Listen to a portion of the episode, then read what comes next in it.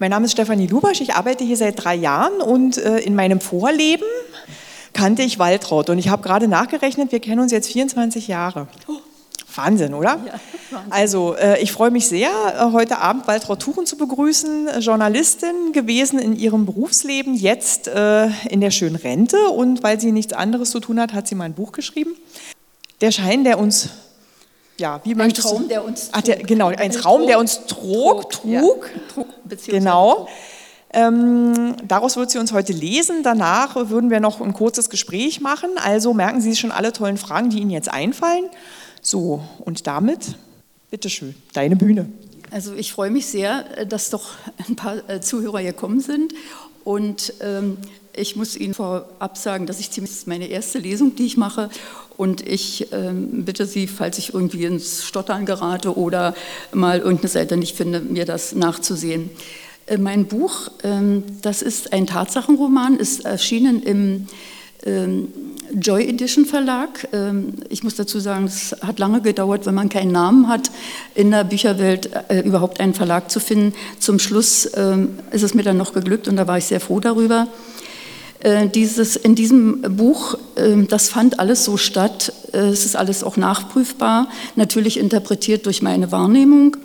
Ich habe das Buch auch nicht geschrieben als irgendeine Abrechnung mit irgendwem. Ich lebe da keine Rachegelüste aus, sondern ähm, es hat mich wirklich gedrängt, äh, das zu schreiben. Ich brauchte zwar einige Jahre, um mir darüber klar zu werden. Es ist ja seit der Wende äh, mehr als 30 Jahre vergangen.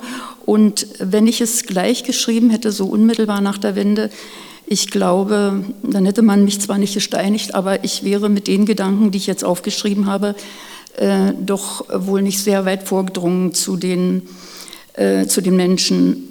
Ähm, ich wollte mit diesem Buch zeigen, wie wir als Journalisten gearbeitet haben in der DDR, unter welchen Zwängen wir standen, denen wir uns auch gebeugt haben, warum wir uns ihnen gebeugt haben, äh, warum wir nicht rebelliert haben. Äh, das versuche ich auch zu erklären.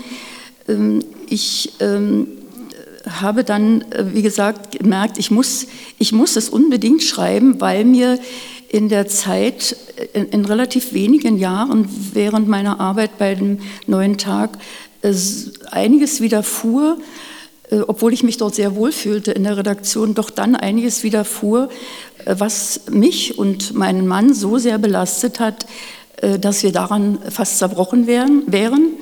Und ähm, ich musste mir das einfach von der Seele schreiben.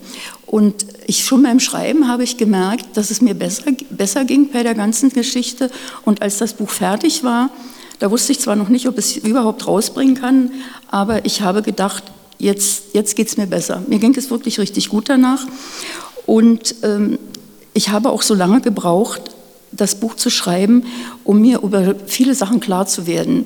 Warum wir so gearbeitet haben, wie wir es getan haben, warum wir manches nicht kritisch hinterfragt haben. Hinterher ist man immer schlauer. Aber das ist nun mal so. Meine letzte Bemerkung dazu. In dem Buch wird viel von meiner Begeisterung für die russische Sprache die Rede sein, äh, für die Mentalität äh, der Menschen in der damaligen Sowjetunion. Und inzwischen sind 40 Jahre vergangen. Die Zeiten haben sich grundlegend geändert. Äh, es ist etwas eingetreten, was wir uns nie hätten vorstellen können. Russland führt Krieg gegen die Ukraine. Und ähm, wie gesagt, es ist natürlich jetzt schwer unter diesen Begleitumständen ähm, sozusagen, dass ich über meine Begeisterung für die Mentalität der Menschen, für die Sprache spreche. Und ich hoffe, dass Sie davon abstrahieren können für die Zeit der Lesung ähm, und deshalb freue ich mich ganz besonders über Ihr Kommen. Ähm, dieses, ähm, dieses Buch, ein Traum, äh, der uns trug, beziehungsweise trug dann, ein Traum, der uns trug, mit dem Untertitel In der DDR zwischen Liebe, Lüge und Zweifel. Da geht es, wie gesagt, um eine ganz große Liebe, die Liebe meines Lebens, wie ich hier drin schreibe.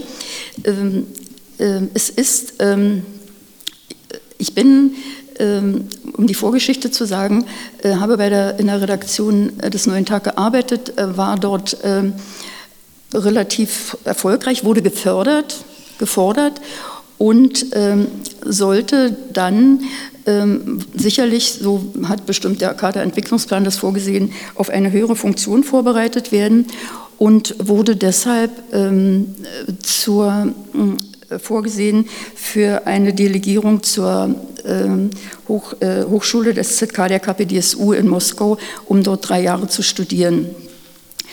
Und äh, in Vorbereitung auf, diesen, auf, diesen, äh, auf dieses Studium äh, musste ich einen halbjähr, halbjährigen Lehrgang absolvieren in Kleinmachnow. Das war damals eine Sonderschule des hiesigen ZK und ähm, Dort ist mir die Liebe meines Lebens begegnet, was ich mit dieser Absicht bin ich natürlich dort überhaupt nicht hingefahren.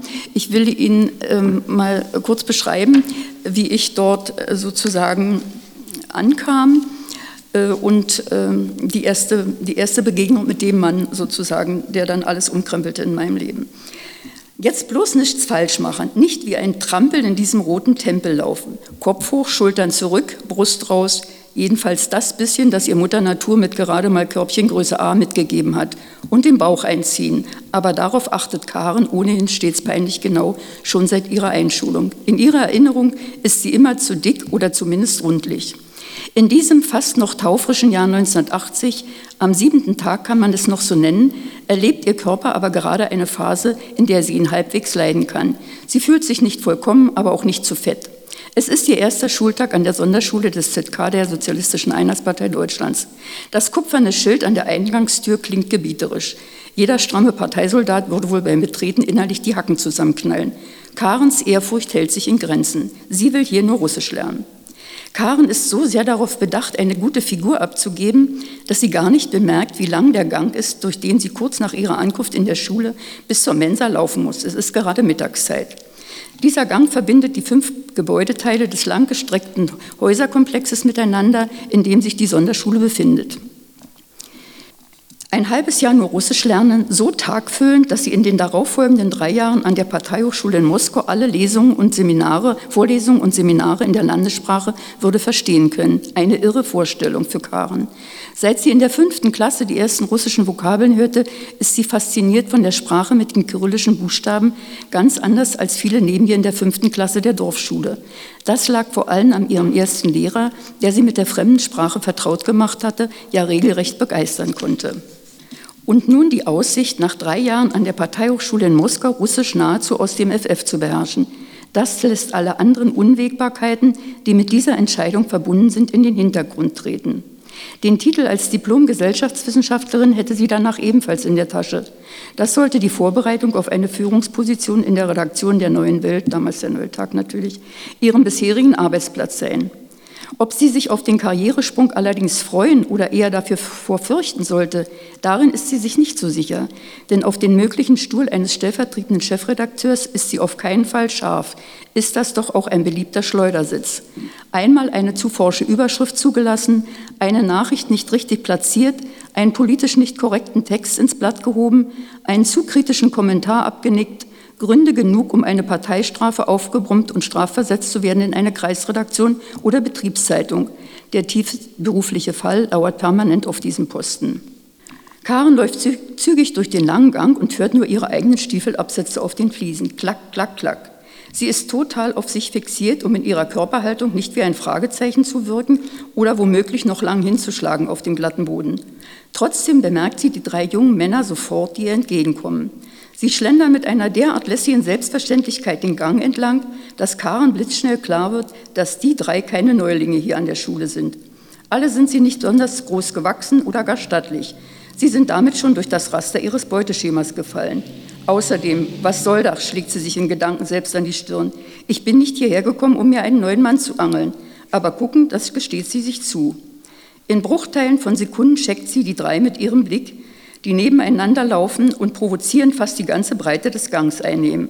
Einer dunkelhaarig, die anderen beiden brünett. Durchschnitt, Durchschnitt, durch. Da trifft sie bei Nummer drei der Schlag. Derart elektrisierend, dass sie zwar nicht tot umfällt, sondern einen halben Meter über dem Boden zu schweben scheint. Sie sieht keinen Körper mehr, keine Frisur, keine Kleidung. Sie blickt nur in zwei strahlend blaue Augen. Die schauen sie in so einer magischen Art an, wie sie es noch nie im ihrem Leben zuvor erlebt hat.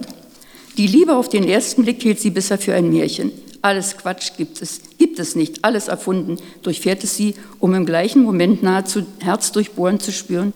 Es gibt sie doch. Sie wundert sich, was ein Gehirn in unvorstellbar kurzer Zeit im Verlauf eines halbmeterlangen Schrittes reflektieren kann, welche Fragen es aufwirft, welche Zweifel es zulässt. Sie geht weiter, setzt ein Bein vor das andere, ganz automatisch wie in Trance.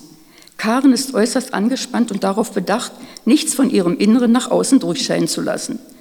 Ruhig bleiben, atmen nicht vergessen, sagt sie sich. Vielleicht dreht sich ja einer aus dem Trio um und merkt, dass deren Auftauchen sie kurzzeitig aus der Bahn gekegelt hat. Deshalb muss sie die Fassung bewahren, obwohl sie auf der Stelle hätte umfallen können. Ihre Knie sind butterweich, ihr Bauch signalisiert ein flaues Gefühl, im Kopf spürt sie einen totalen Ausnahmezustand. Es macht ihr unmöglich, andere Details zu dieser, wie sich herausstellen sollen, schicksalhaften Begegnung wahrzunehmen. Sie weiß nicht, ob die drei die Begegnung untereinander kommentieren, ob sie überhaupt gegrüßt haben, ob Karen den Gruß erwiderte. An nichts kann sie sich erinnern, außer an diesen traumhaften Blick.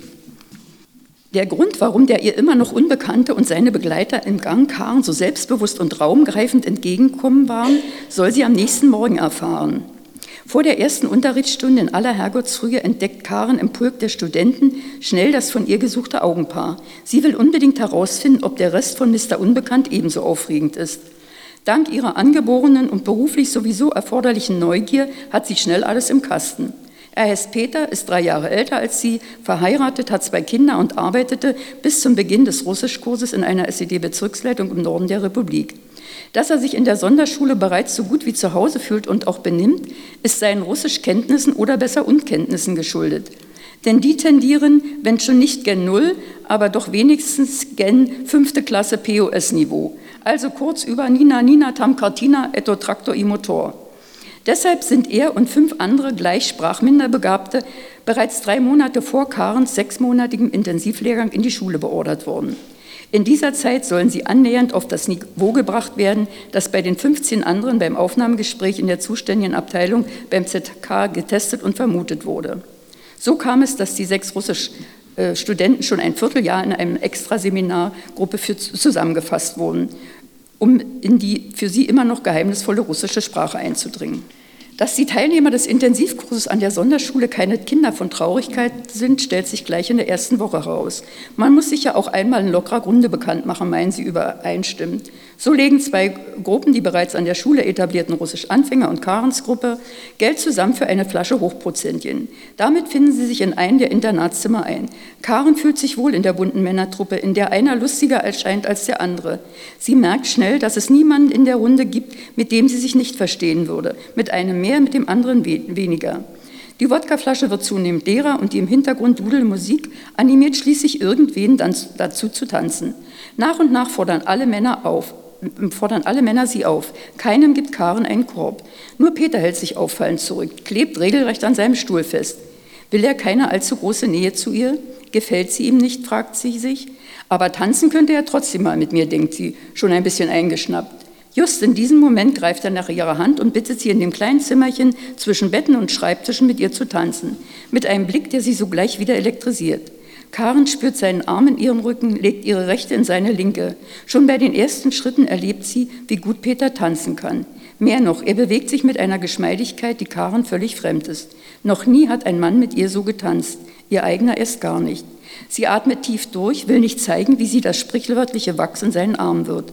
In ihrem Kopf schießen die Gedanken kreuz und quer. Was wird das jetzt hier, versucht sie sich zu fragen. Das scheint aber auch den anderen im Raum zu, so zu gehen. Nach und nach meinen alle augenblicklich müde zu werden und lassen die zwei mit sich allein. Noch tanzen die beiden, aber Karen zittert wie in einem schweren Anfall von Schüttelfrost. Gleichzeitig steigt siedend, siedend heiß ein tiefes Glücksgefühl in ihr hoch. Sie spürt Geborgenheit und gleichzeitig Neugier auf weiteres. Warum sagst du nicht Stopp? flüstert Peter ihr ins Ohr. Er möchte offenbar die Verantwortung dafür abgehen, abgeben, eventuell zu weit zu gehen. Aber auch Karen will nicht die Spielverderberin sein. Deshalb kommt kein Wort über ihre Lippen. Zu wohlig kribbelnd fühlt sich der Zustand an, in dem sie beide zu schweben scheinen. Schlagartig wird ihr klar, ich habe mich verliebt so schnell, so gründlich, so gefährlich für beide. Dieser Januar stellt Karens Gefühlswelt auf den Kopf. Der Blitz, der sie in Gestalt eines 33-jährigen Mitstudenten traf, hat sie so sehr in ihren Grundfesten erschüttert, dass ihr vernünftige Überlegungen schwerfallen. Sie weiß nur so viel, sie steuert auf einen Konflikt zu, aus dem sie im Moment keinen Ausweg sieht. Zu Hause ihr ahnungsloser Mann und hier an der Schule ist sie in eine leidenschaftliche Liaison mit einem Fremden geschlittert. Karen hofft, dass die vor ihr liegenden sechs Monate eine Lösung bringen werden und spürt gleichzeitig, dass sie sich belügt. Denn anstatt einen kühlen Kopf und etwas Abstand zu Peter zu bewahren, unternimmt sie nicht das Geringste von ihm loszukommen. Im Gegenteil. Dann kommen, ähm, das ist erstmal so die Einleitung zu diesem Buch, dann kommen, äh, ich bin in diesem Buch auch sehr viel eingegangen auf meine Kindheit. Ich habe immer, wenn mich jemand fragte, gesagt, ich hatte eine tolle Kindheit. Und äh, im Großen und Ganzen war das auch so. Aber auch meine Kindheit wurde überschattet mm, von einer Tatsache, mit der ich auch nicht so richtig klarkam und äh, ich mir auch nicht so richtig bewusst war, dass das eigentlich auch ein Trauma für mich war. Das war mit meinem Vater, äh, war mein Vater, der eigentlich ein liebenswerter Mensch war, aber wenn er Alkohol getrunken hatte, doch zur Aggressivität neigte. Und ähm, das versuche ich in einigen äh, Kapiteln, also der hat dann auch ähm, äh, solche, ähm, oder er war dann für solche Sachen äh, verantwortlich, dass er bei der Dienststelle der NVA, wo er gearbeitet hatte, wir haben dann in, haben in Neuruppin gewohnt, dort rausflog, wegen, auch wegen Alkoholproblemen, äh, dass wir dann, ähm, er wollte unbedingt weg aus den Europäern, hat gesagt, hier kennt mich jeder, ich kriege hier kein Bein mehr in irgendeine Tür, wir müssen hier weg. Und wir sind dann ins Oderbruch gezogen äh, zu ähm, Verwandten. Und äh, die folgenden Kapitel äh, so meine, äh, aus meiner Kindheit, also erstmal behandle ich die dann in Europien, da habe ich das zum Beispiel geschrieben, unter, dem, äh, unter der Überschricht habe meine das Buch so in Kapitel eingeteilt, als wir eine Ratte schlachteten. Da war ich ungefähr fünf oder sechs und wir waren wirklich der Meinung, wir haben eine Ratte geschlachtet, die war aber schon tot, aber wir wollten die mit äh, Stöcken noch weiter auseinanderbringen. Äh, dort in Neuruppin habe ich auch eine Erfahrung gemacht, die mich dann auch, äh, leider Gottes bin ich so veranlagt, ähm, auch weiter begleitet hat durch mein Leben und, und mir auch Albträume bereitet hat. Äh, Neuruppin war eine große Garnison der Sowjetarmee, die hatten dort einen großen Militärflugplatz und wir wohnten am Rande der Stadt und über uns äh, startet, äh, flogen im Tiefflug die Mix hinweg. Es war ein ohrenbetäubender Lärm und ähm, das hat mich, wie gesagt, ich, wenn ich vom Krieg träume, dann sehe ich immer oder höre immer die Düsenjäger, die über unser Haus flogen. Meine Mutter hat dann immer versucht, mich zu, zu beruhigen und hat gesagt, na ja, äh, die müssen ja üben, äh, dass sie gut fliegen können. Da habe ich gesagt, na, wenn die dann üben, dann können sie erst recht abstürzen. Man hat sogar die Piloten in ihren Kanzeln gesehen. Also es hat mich äh, da schon, also da ist eigentlich so die Grundlage äh, für meine eigentlich permanente Angst als Kind und ähm, auch dann als Jugendliche oder als Erwachsene vor dem Krieg äh, entstanden. Ein Kapitel heißt, äh, Fontane wohnte einst um die Ecke.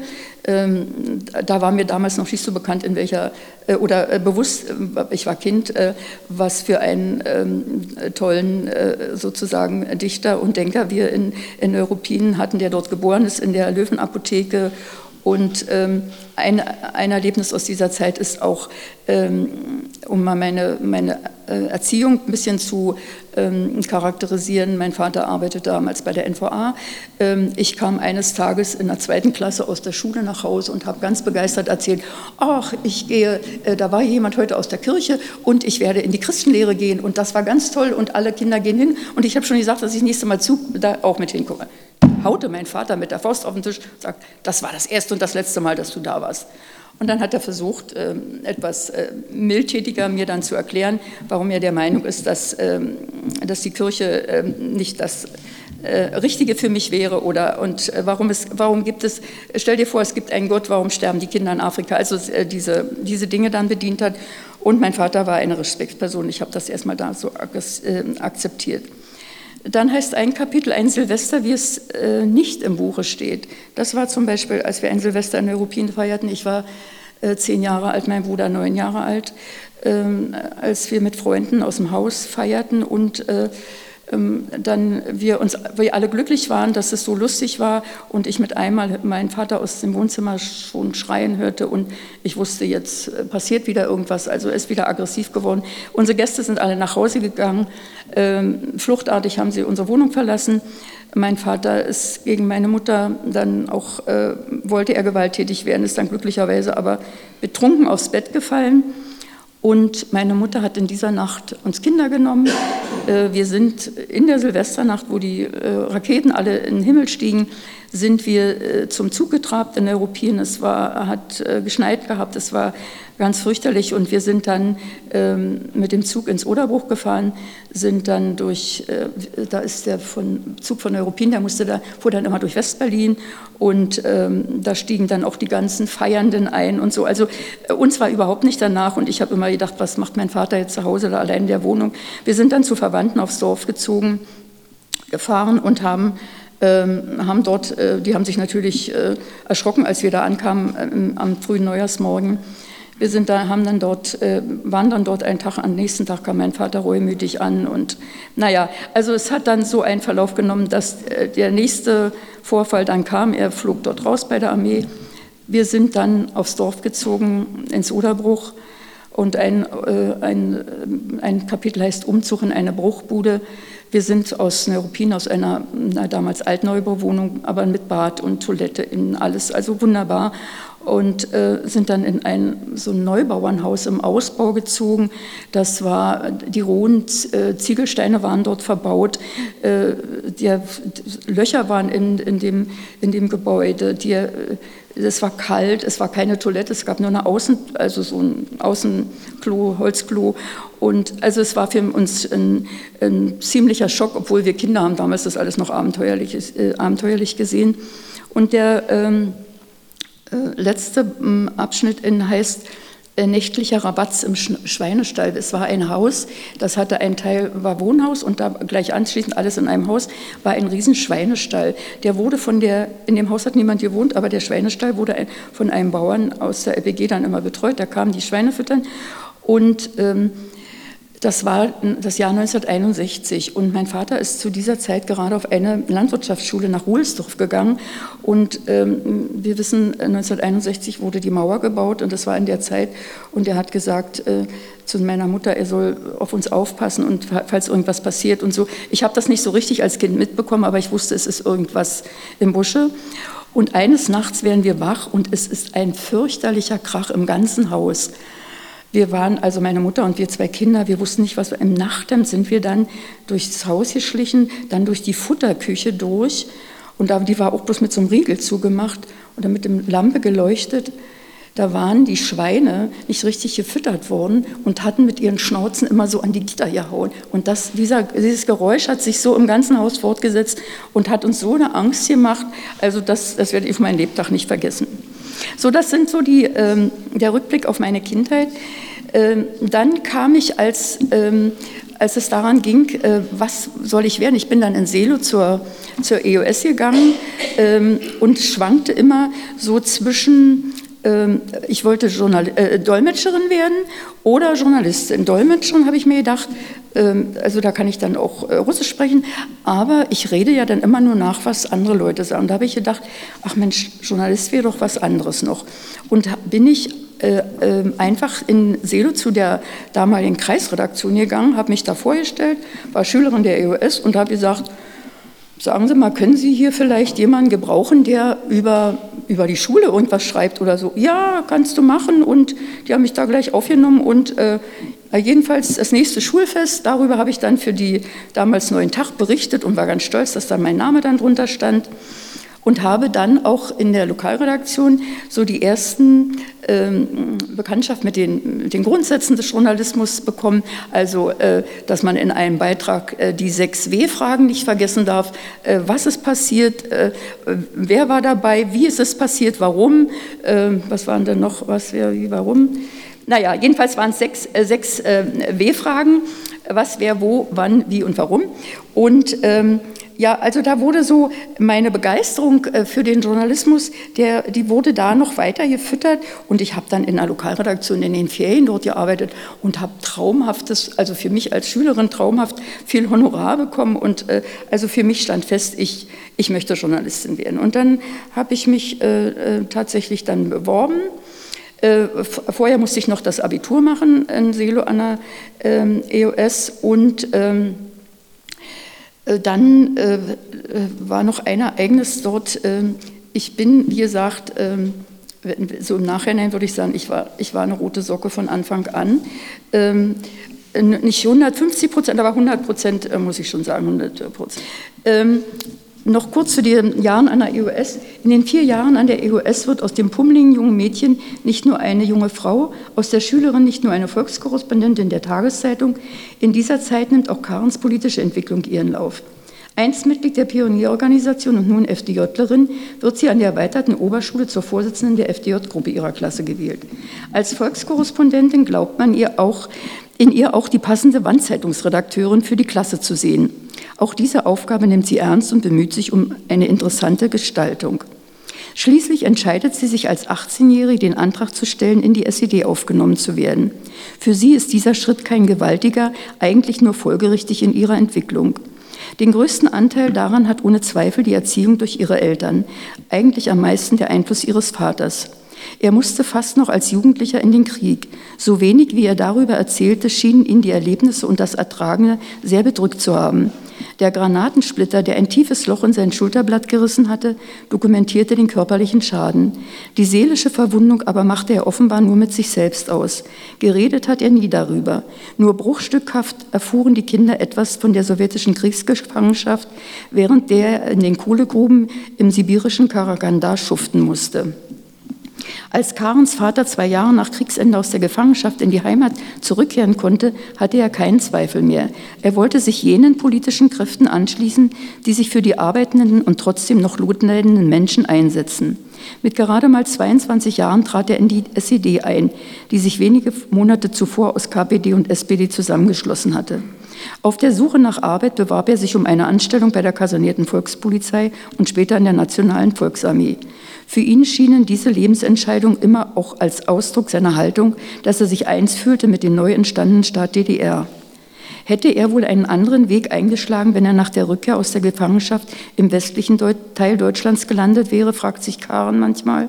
Wäre er mit seiner politischen Einstellung ebenso in die eher linke Richtung gegangen? Sie glaubt schon, denn nicht der Ankunftsort nach dem Krieg, sondern seine Erlebnisse in den über 20 Jahren zuvor hatten ihn geprägt. Auch sein gesunder Menschenverstand hätte ihn sicher nichts anderes zugelassen. Das politische Credo der jungen DDR war es damals, das ihn anzog. Vaters Interesse für das neue System, das sie im Osten Deutschland für den sozialistischen Weg entschieden hatte, zeigte sich in, den, in der Konsequenz, mit der er dachte und handelte und mit der er seine Kinder erzog. Karen und ihr Bruder wuchsen deshalb mit Selbstverständlichkeiten auf, die sie nicht anzweifelten. Zum Beispiel, dass sie in ihrer Kindheit keine Westsender hören, sehen, hören oder sehen durften. Karen erinnert sich nicht, dass das von staatlicher Seite direkt verboten wurde. Von der SED wurde es jedoch als absolutes Unding angesehen, dass man den westlichen Sendern Glauben schenken könnte. Hätte ein Genosse öffentlich, öffentlich zugegeben, dass er Westsender guckt, wäre er wohl sofort aus der Partei geflogen. In größeren Städten führte dieses Denken zu solchen Auswüchsen, dass nachts klammheimlich ganz eifrige und offenbar auch sportliche Verfechter der sozialistischen Ideale auf Hausdächer stiegen und westwärts ausgerichteten Antennen wieder in Richtung DDR-Sender drehten oder ganz abbrachen. Auf dem Dorf erlebte Karen derartige Aktionen nicht. Dazu kannte jeder jeden zu gut. Die nächtlichen Aktivitäten wären garantiert ans Licht gekommen. Auch um im Abstand von vielen Jahrzehnten und um ein Stück Lebenserfahrung reicher ist Karen sich sicher, dass die frühe Bekanntschaft mit Zeitungen, Zeitschriften und Büchern erste Grundlagen für ihr späteres Allgemeinwissen liefert. Vielleicht waren sie damals schon ein erster Anstoß für ihren beruflichen Weg. Über die politische Gesinnung ihrer Eltern machten sich Karen und ihre Geschwister, als Kinder keine Gedanken. Als Jugendliche erleben sie dies jedoch bewusster. Jahre später, als es in ihrer, ach so, das muss ich noch davor lesen, ähm, Angesichts ihrer Erziehung und mit, Karens Engagement an der erweiterten Oberschule sowie schließlich ihrem Berufswunsch, Journalistin zu werden, ist es für sie auch kein großes Ding, dass sie den Antrag stellte, in die SED eintreten zu wollen. Sie ist damit die erste in ihrer zwölften Klasse, die es tut. Später folgen ihr noch einige Mitschüler. Jahre später, als es ihr Land DDR schon lange nicht mehr gibt, kommen die ehemaligen ihres EOS-Jahrgangs immer wieder gern zum Klassentreffen zusammen und kramen in alten Erinnerungen. Irgendwann bei so einer Zusammenkunft traut Karen sich, ihrer Schulfreundin Birgit eine Frage zu stellen, die sie schon lange bewegt. Sag mal, fandest du oder fandet ihr das damals komisch, dass ich so früh in die SED eingetreten bin, dass ich so eine rote Socke war? Nö, gar nicht. Die anderen glaube ich auch nicht. Du warst eben so. Die Zeit war so, entgegnet Birgit. Was du dir da heute noch einen Kopf drüber machst, schüttelt sie ihren und lacht. Die Prozedur allerdings, erst Kandidat der SED zu werden, sich ein Jahr lang zu bewähren, um dann in die Partei aufgenommen zu werden, findet Karen etwas lächerlich, was sie natürlich nicht laut sagt. Eigentlich ist es eine Formsache, dass man nach einem Jahr automatisch Mitglied der Partei wird. Vorausgesetzt, man hat in diesen zwölf Monaten keinen verprügelt, hat nicht geklaut oder in der Öffentlichkeit laut verkündet, Walter Ulbricht ist doof. Da Karen keinerlei kriminelle Ambitionen hat und sie auch keine Veranlassung spürte, politisch gegen die DDR zu rebellieren, steht ihren, ihrer endgültigen Aufnahme in die Partei nichts im Wege. Später, als sie schon lange Mitglied in der Vorhut der Arbeiterklasse ist, wie sich die SED gern bezeichnet, denkt sie manchmal an die Zeit ihrer Aufnahme zurück. Warum habe ich mir überhaupt einen Kopf gemacht, fragt sie sich angesichts man der Genossen in ihrem Umfeld oder im Bekanntenkreis. Da waren einige darunter, denen sie das Parteibuch nicht gegeben hätte. Und das waren beileibe keine Kriminellen, sondern einfach nur Charakterlumpen, möchte gerne Aufschneider, Wasserprediger und Weintrinker und sonstige Fettaugen, Fettaugen, die auf der Suppe mitschwammen. Das waren keine Genossen, nur Zeitgenossen, auf die die Partei gut und gerne hätte verzichten können. Ähm, ich habe dann, nachdem ich ähm, äh, die EOS abgeschlossen hatte, äh, mich um ein Volontariat vorher habe ich von dem Wort Volontariat noch nie etwas gehört, äh, beim neuen Tag beworben. Das Volontariat ähm, dauerte damals zwei Jahre, jetzt braucht man nur noch ein Jahr machen. Aber für uns war das ganz äh, praktisch, weil wir in diesen zwei Jahren doch mh, in die Grundkenntnisse des Journalismus äh, eingeführt wurden und ähm, dann auch nach, am Ende dieser zwei Jahre besser äh, unterscheiden konnten, dann auch für unser späteres Studium, was ist wichtig für die äh, tägliche Arbeit und äh, worauf können wir im Studium vielleicht nicht ganz so großen Wert legen. Ähm, ich habe dann dieses Volontariat abgeschlossen im Jahr 1970 und bin dann äh, zum Studium der Journalistik an die Karl-Marx-Universität nach Leipzig die Sektion Journalistik auch das Rote Kloster genannt, mit der entsprechenden Bemerkung dann dort vier Jahre studiert. Das Studium der Journalistik teilt sich in zwei Phasen. Die ersten beiden Jahre werden die Grundlagen des Marxismus-Leninismus Marxismus, gelehrt, in den beiden anderen die eigentliche Theorie und Praxis des Journalismus. Äh, nach den Vorlesungen und den anschließenden Seminare, die Seminare werden von den Studenten bestritten, die das vortragen, was sie sich zusätzlich im Selbststudium angelesen haben. In den Prüfungen müssen dann Fragen beantwortet werden in der Art, begründen Sie anhand des Aufsatzes von Karl Marx zu dem und dem Thema, warum dieses oder jenes zwangsläufig eintreten muss. Die einstudierten Argumente sind plausibel und werden wiedergegeben. Diskutiert wird darüber eher nicht. Auch kontroverse Fragen tauchen nicht auf. Karen erinnert sich an kein einziges Seminar, in dem sich die Mitglieder ihrer Seminargruppe die Köpfe über ein Problem heiß geredet hätten. Allen ist alles klar, nichts wird angezweifelt, alle sind einer Meinung. Karen findet nichts seltsam daran. Die Thesen der Altvorderen waren in Stein gemeißelt. Keiner hätte sie in Frage zu stellen gewagt. Kritisches Zweifeln, Vergleiche mit der Gegenwart, Fehlanzeige. So, dann geht 15. Dann heißt ein, äh, der nächste, äh, äh, äh dieses äh, habe ich jetzt ein bisschen vorgegriffen mit dem Text, als ich ankam bei der, beim Studium, äh, da haben sich alle, Journal Verzeihung, alle Journalisten vor, der, vor dem Haus der Sektion getroffen und ich habe die, die, diese, dieses Kapitel unter, überschrieben mit Landei neben der Dame mit dem Florentinerhut. Es war tatsächlich so. Ähm, ich kam dort mit, ähm, habe glücklicherweise noch eine ähm, äh, Volontärin aus mein, äh, von einer Redaktion mitgehabt und neben mir, da kamen sie aus allen, äh, vom, vom Rundfunk, vom Fernsehen zusammen und neben mir stand eine eine auch künftige Studentin mit so einem Riesenhut. Und da dachte ich, oh Gott, hier kommst du dir vor. Ich hatte mir extra vorher noch eine neue Jacke gekauft, aber ich dachte, hier fällst ja, hier bist du ja so, irgendwie fehl am Platze. Ich stellte dann aber fest, äh, sie war vom Fernsehen. Die vom Fernsehen haben sowieso immer gedacht, sie waren etwas Besseres, auch die vom Rundfunk. Und wir waren ja nur von der Zeitung. Aber dann stellten wir während des Studiums fest, die ähm, kochen alle auch nur mit Wasser. Äh, das äh, Studium habe ich äh, doch ganz gut absolviert. Ähm, äh, habe mein Diplom mit 1,3 oder sowas bekommen und äh, wie gesagt, äh, bin eigentlich ganz gut durch die Zeit gekommen. Äh, dann kam ich nach vier Jahren wieder zurück in die Redaktion. Ich, die, die, Redaktion, die mich delegiert hatte, die hat dann auch wieder ihre Studenten aufgenommen als Diplomjournalisten. Und ähm, dann kommt ein Kapitel, ich habe dann 1974 angefangen, das heißt Journalisten im Dauerspagat. Da, damit sage ich eigentlich, äh, drücke ich eigentlich aus, in welcher Situation wir uns eigentlich bei der Arbeit immer befanden. Wenn Karen anfangs in den Betrieben unterwegs ist, fallen ihr die Gespräche mit den Interviewpartnern einigermaßen leicht. Sie unterhält sich mit den Arbeitern in der Produktion, die ihr vorher von der Betriebs- oder Parteileitung als jene genannt werden, die sie zu einer neuen Initiative für die Planerfüllung betragen, befragen könnte und die auch in der Lage sind, ihre Meinung zu formulieren.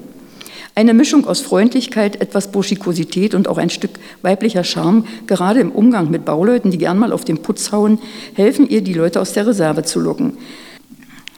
Beim Schreiben in der Redaktion fängt Karens Quälerei erst an. Sie wälzt jede Formulierung in ihrem Kopf zigmal hin und her, ehe sie die erst in die Maschine tippt, um sie dann wieder zu löschen.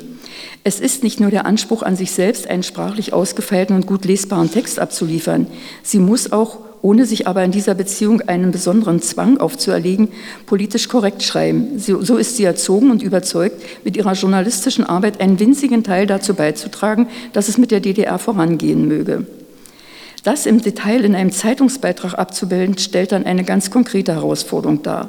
Zuvor war sie in einem Betrieb und soll nun über eine Brigade berichten, die von der Parteileitung als Stützpfeiler für die Planerfüllung bezeichnet wird.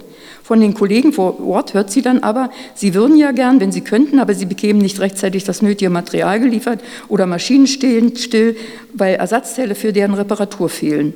Am Ende kann dann nicht einfach so ein Beitrag herauskommen unter der Überschrift, wir schaffen unseren Plan auf jeden Fall. Er würde nicht annähernd der Wahrheit entsprechen und Karen durfte sich zudem nie wieder zu diesen Kollegen in den Betrieb wagen.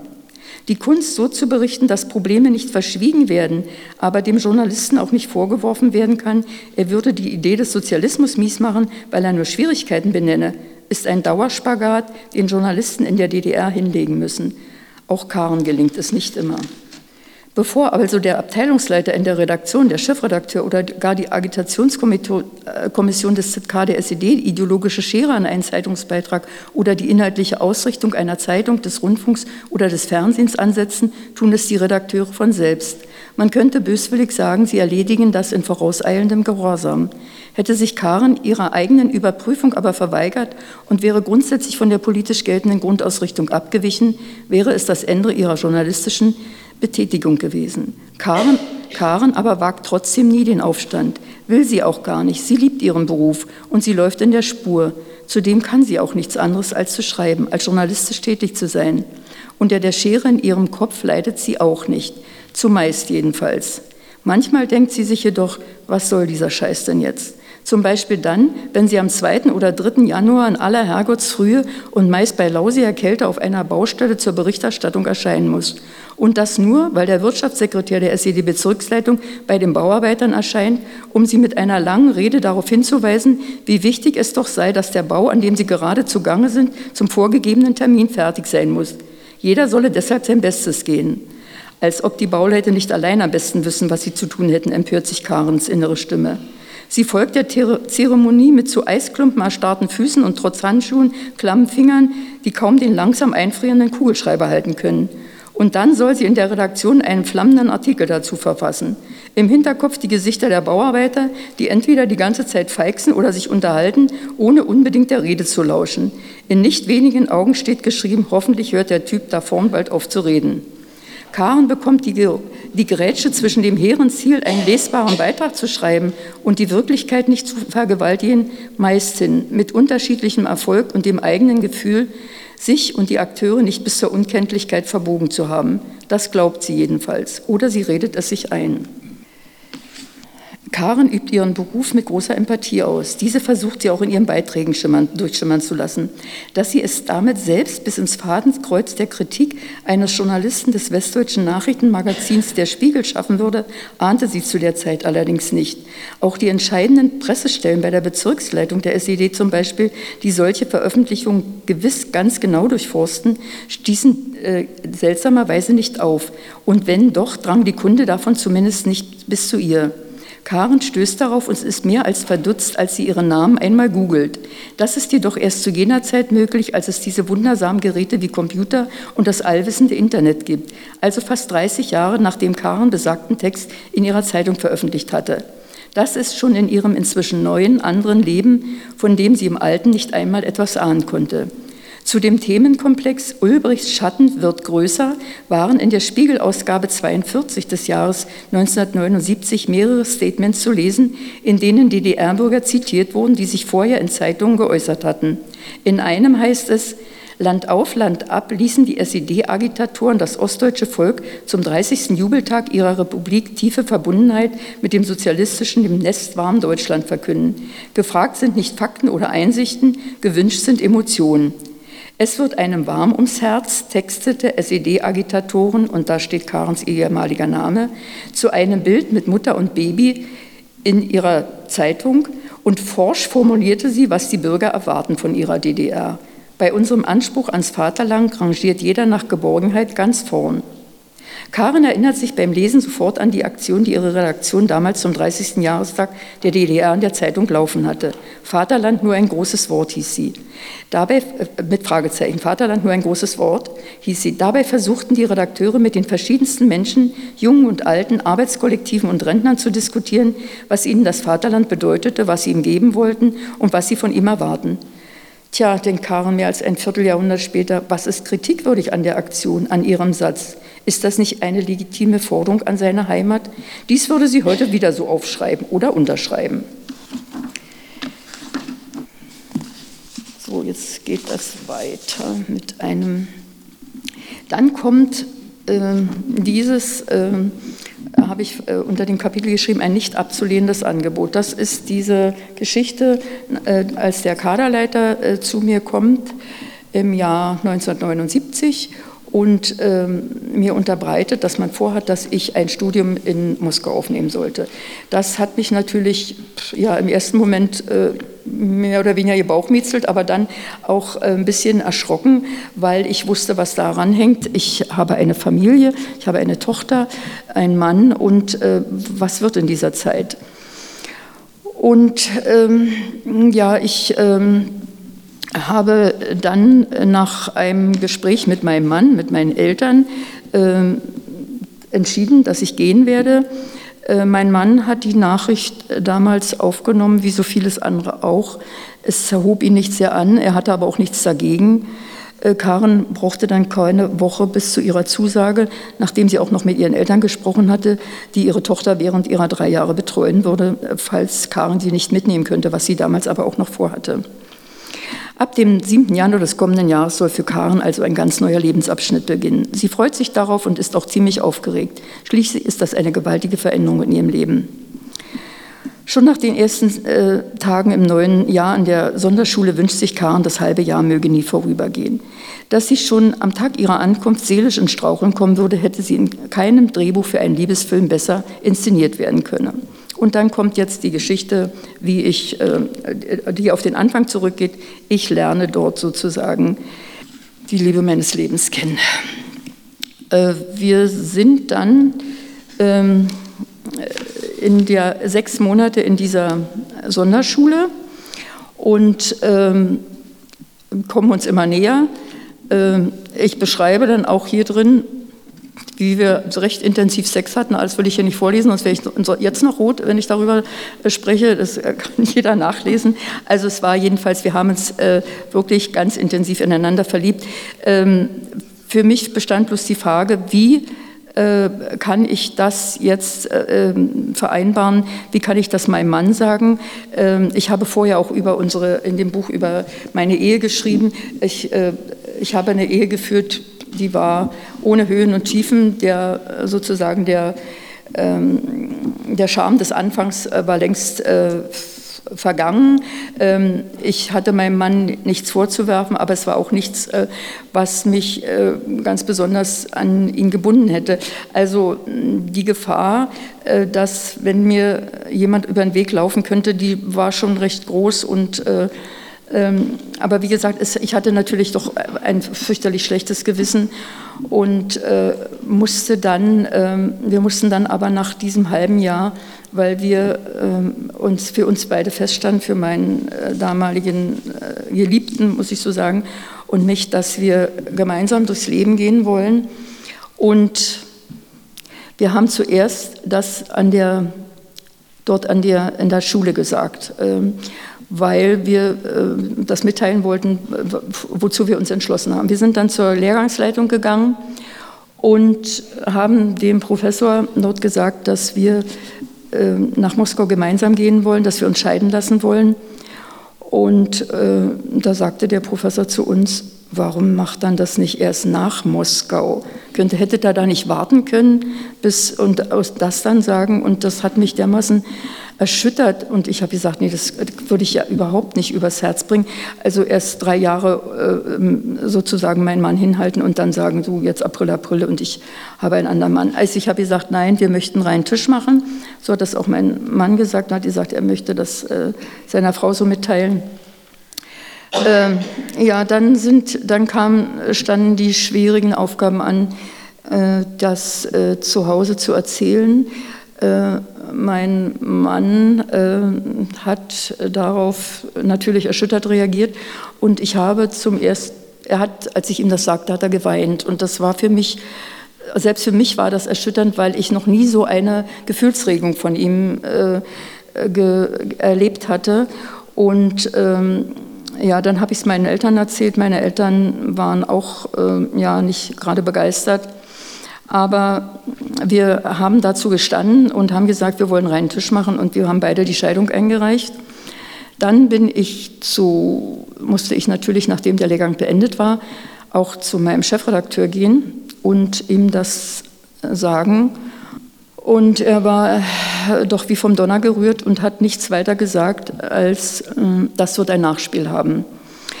Und ähm, das mit dem Nachspiel äh, war dann äh, folgendermaßen. Äh, ich wurde zuerst bestellt äh, zum Sekretär für Agitation und Propaganda bei der Bezirksleitung. Das war damals eine Frau. Und sie hat mir natürlich in ihrer ja, sehr mütterlichen Art äh, dann versucht äh, zu sagen, wie äh, ich, äh, du kannst doch nicht dem sozusagen dem erstbesten Mann hinterherlaufen und du weißt doch nicht, äh, ob er bald eine andere hat und äh, dann lässt er dich sitzen. Und also wir waren natürlich von den Reaktionen auch nicht ähm, sehr begeistert, aber wir haben uns davon nicht abbringen lassen und ähm, auch ähm, mein äh, Peter, mein, mein Geliebter, musste da in der, äh, zur Gehirnwäsche in seiner Bezirksleitung äh, antanzen und äh, hat dort einen ziemlichen Spießrutenlauf durchgemacht. Äh, vorher wurde er gerade noch mit der Verdienstmedaille der DDR ausgezeichnet und dann war er für diese Genossen eben das Letzte, was man überhaupt sich vorstellen kann. Und ähm, äh, er versucht sich dort auch gar nicht groß zu verteidigen. Er wird dort angeschrien und äh, wir sind sehr enttäuscht von dir und äh, äh also haben alle möglichen Sachen gegen ihn vorgebracht und äh, er äh, hat das, die Partei beschmutzt und dergleichen. Also ähm, für uns, wie gesagt, wurde es ganz schön haarig. Ähm, wir sind dann ähm, als ich das, äh, wie gesagt, ähm, äh, als mein Mann dann äh, oder mein Freund dann zurückkam. Und er wurde von seiner Bezirksleitung vom Studium zurückgestellt. Er durfte das Studium nicht antreten, ich hätte gehen können. Und äh, das war für mich äh, Ausdruck dessen, dass man uns versuchte auseinanderzubringen. Und daraufhin habe ich gesagt, äh, das sehe ich nicht ein. Für das in Anführung gleiche Vergehen wird an einer Bezirksleitung so entschieden, dass er den, das Studium nicht antreten darf. Und ich habe das Gleiche gemacht und ich durfte gehen. Und äh, wie gesagt, wir haben dahinter natürlich den Versuch gesehen, dass sie uns auseinanderbringen wollen. Ich habe gesagt, dann gehe ich auch nicht. Ja, das war sozusagen auch mein äh, politisches Todesurteil. Ähm, dann äh, wurde mir gesagt, also ähm, ich werde ein Parteiverfahren bekommen und ähm, der Parteisekretär äh, sagte zu mir, überlege dir eine, eine, ordentliche Stellungnahme, sonst können wir aus der Rüge auch eine strenge Rüge machen, hat er gleich gedroht. Das, dann macht es doch, möchte sie ihm ins Gesicht schreien, doch sie beherrscht sich wie immer. Ordentliche Stellungnahme, das bedeutet im Parteijargon, sich richtig viel Asche aufs Haupt zu streuen, Selbstkritik zu üben, bis man mit der Nase auf dem Boden liegt. Bloß keine Kritik am Umgang der Genossen mit einem anbringen und das feierliche Versprechen abgeben, dass man derartiges Fehlverhalten nie und nimmer mehr an den Tag legen wird. Karen ist zum Kotzen übel, wenn sie daran denkt, wie sie sich verbiegen soll. Sie nimmt sich vor, das auf keinen Fall zu tun. Sie weiß aber auch, dass sie sich in ihrer Wut nicht zu weit aus dem Fenster lehnen darf. Sie muss einen goldenen Mittelweg finden. So ein Verhalten ist ihr zuwider, aber daran hängt ihre berufliche Zukunft. Würde ihre Redaktion sie hinauswerfen, käme sie beruflich auf keinen grünen Zweig mehr. Jedenfalls nicht als Journalistin. In keiner Bezirkszeitung, sie werden alle von der SED herausgegeben, bekäme sie einen Fuß in die Tür. Selbst in die Zeitung der Blockparteien reicht der lange Arm der SED. Deshalb würde man ihr auch dort eine Anstellung verwehren. Nicht umsonst tragen NDPD, CDU und LDPD damals die wenig schmeichelhafte Bezeichnung als Blockflöten. Bei der Parteiversammlung dann äh, klingt die Stimme des Parteisekretärs wie äh, die Rede am Grab einer Verstorbenen. Karen pulst das Blut in den Adern, wie durch einen Schleier nimmt sie wahr, was er da vorträgt. Denn er fährt ganz schwere Geschütze auf, Vertrauen der Genossinnen und Genossen missbraucht, Ehre der Partei beschmutzt, verantwortungslos gehandelt, dringt an Karens Ohren. Wenn er noch jetzt gesagt hätte, in Karens Verhalten gerate die Weltrevolution in Gefahr, hätte sie auch nicht mehr gewundert. Ihr wird klar, dass sie mit ihrer mickrigen Stellungnahme gegen diese Breitseite an Vorwürfen nur schwerlich ankommen kann. Aber das ist ihr in diesem Moment auch schon egal. Karen ist speiübel, weil sie das so abartig findet, was ihr da in den Kopf geworfen wird. Sie ist in ihrer Mut nur bemüht, nicht loszuheulen. Dann gibt es keine weiteren Diskussionen und ähm, dann wird wegen parteischädigenden Verhaltens- und Vertrauensbruch gegenüber der Partei beantragt, die Grundorganisation für Genossen Karen Versiker als Parteistrafe eine Rüge auszusprechen. Und dann sind alle dafür. Und Jahre später, nach der, dieser für sie absurden Situation, fragt sie sich, warum ihr nicht schon zu diesem Zeitpunkt Zweifel an der Partei und ihren Methoden gekommen sind. Warum sagt sie nicht, jetzt ist Schluss? Sie spürt doch am eigenen Leib sehr schmerzhaft, wie mit einem umgesprungen wird, der aus der Parteinorm fällt. Alle Erklärungsversuche, die sie für sich findet, münden immer wieder in die eine Antwort, die Angst, ihren Beruf nicht weiter ausüben zu können. Ja, dann ähm, ist damit aber noch nicht Schluss. Äh, man will sie ganz klein kriegen. Und dann, ähm, Karen äh, lebt in dieser Zeit mit ihrem äh, Freund bei ihren Eltern in, im Oderbruch, fährt jeden Tag zur Arbeit nach Frankfurt. Und äh, ihrem Freund, der damals eine Anstellung im Halbleiterwerk gefunden hatte, äh, und früh liest sie immer schon im, im, ähm, in, im Auto die Zeitung. Und äh, als sie eines Tages fahren, liest sie und äh, bleibt an einem, äh, an einem Beitrag hängen. Äh, das muss ich mal schnell mal gucken, wo ich das habe. 223. Beim Durchblättern bleibt sie am Gerichtsbericht hängen, der einmal wöchentlich im Blatt erscheint. Sie liest die Überschrift und ihr wird im gleichen Moment heiß und kalt. Unter der Überschrift können sieben Monate, sieben Ehejahre aufwiegen prangt in schwarzen Lettern über den Beitrag entgegen. Ihr stockt das, der Atem. Sie liest den Beitrag vollständig, zunächst rast sie über die Zeilen hinweg, dann jeden einzelnen, äh, jede einzelne Zeile. Schnell halt an, ich muss brechen, presst sie sich aus sich heraus. Peter blickt erschrocken zur Seite, kann nicht glauben, was sie gerade sagt. So schnell geht das hier nicht, wir fahren, hier fahren Autos, ich muss erst eine Einfahrt und einen Waldweg finden. Äh, dann hält er aber doch an, Karen fällt mir aus dem Auto, dass sie aussteigt und äh, Peter fragt dann, was los ist und ähm, sie reicht ihm nur den Beitrag aus der Zeitung und dort wird in aller Ausführlichkeit ihr Scheidungsprozess vor dem Kreisgericht in Frankfurt-Oder seziert. Und äh, ihr wird, ähm, sie ist so erschüttert darüber, weil sie sonst in diesem, äh, sie hat noch nie in, der Zeit, in ihrer Zeitung einen Bericht über eine Scheidung gelesen, sondern über äh, Karnickeldiebe und Fahrradklauer und sonst was. Aber ähm, in diesem Fall wird sie mit denen auf eine Stufe gestellt und äh, man, äh, es äh, werden natürlich die Namen äh, werden äh, sozusagen anonymisiert und äh, aus meiner Tochter wird ein Sohn gemacht. Aber wie gesagt, es ist ihr, ihr, ihr, ihr Schicksal und sie ist so fix und fertig, dass sie nicht glaubt, dass das ähm, wer das geschrieben haben könnte, sie kann aber mit dem, äh, mit dem Namen darunter nichts anfangen, aber sie ist sich sicher, dass das garantiert äh, äh, vom Chefredakteur abgezeichnet wurde, denn so etwas kommt nicht in die Zeitung, ohne dass er sowas gesehen hätte. Ähm, das, sie geht dann in die Redaktion, kann eigentlich gar nicht klar denken, auch nicht arbeiten und ähm, Wenige Tage später, das ist dann auch noch nicht der Schluss, wenige Tage später wird sie zum Chefredakteur zitiert. Äh, die Sekretärin ruft an, du sollst sofort zum Chefredakteur kommen. Äh, dann erklärt er ihr kurz und bündig, du kannst deine Sachen packen, äh, du bist, arbeitest ab heute nicht mehr in der Bezirksredaktion, sondern wirst strafversetzt für dein Verhalten in die Betriebszeitung des BMK Ost. Karen hat überhaupt, sie fällt noch nicht mal, sie kann noch nicht mal, also sie wollte nicht weinen, macht das auch nicht, aber sie ist so fix und fertig, dass sie, sie hat auch nur ein paar Sachen, äh, äh, die sie da hat, seitdem sie zurückgekommen ist von diesem Lehrgang. Sie muss nicht viel zusammenpacken, sie geht dann raus und äh, war, erwartet ihren Freund dann, der sie von der, nach der Arbeit abholt und äh, ist fix und fertig. Äh, am nächsten Tag muss sie schon im BMK Ost vorstellen wird dort aber freundlich aufgenommen von der dortigen Sekretärin und von der erfährt sie sogleich, äh, warum sie jetzt auf dem Stuhl äh, des äh, dortigen Betriebszeitungsredakteurs sitzt. Und ähm, der war nämlich kurz zuvor in den Westen gegangen. Und ähm, da hat man eine gute Möglichkeit gefunden, dieses Loch zu stopfen mit der gerade in Unlage gefallenen Karen Bersicke. Und ähm, da hat sie gedacht, wenn der blöde Johnny, so nannten die den damals, nicht in den Westen gegangen wäre, würde ich vielleicht noch äh, beim neuen Tag arbeiten können. Aber so war das nun mal.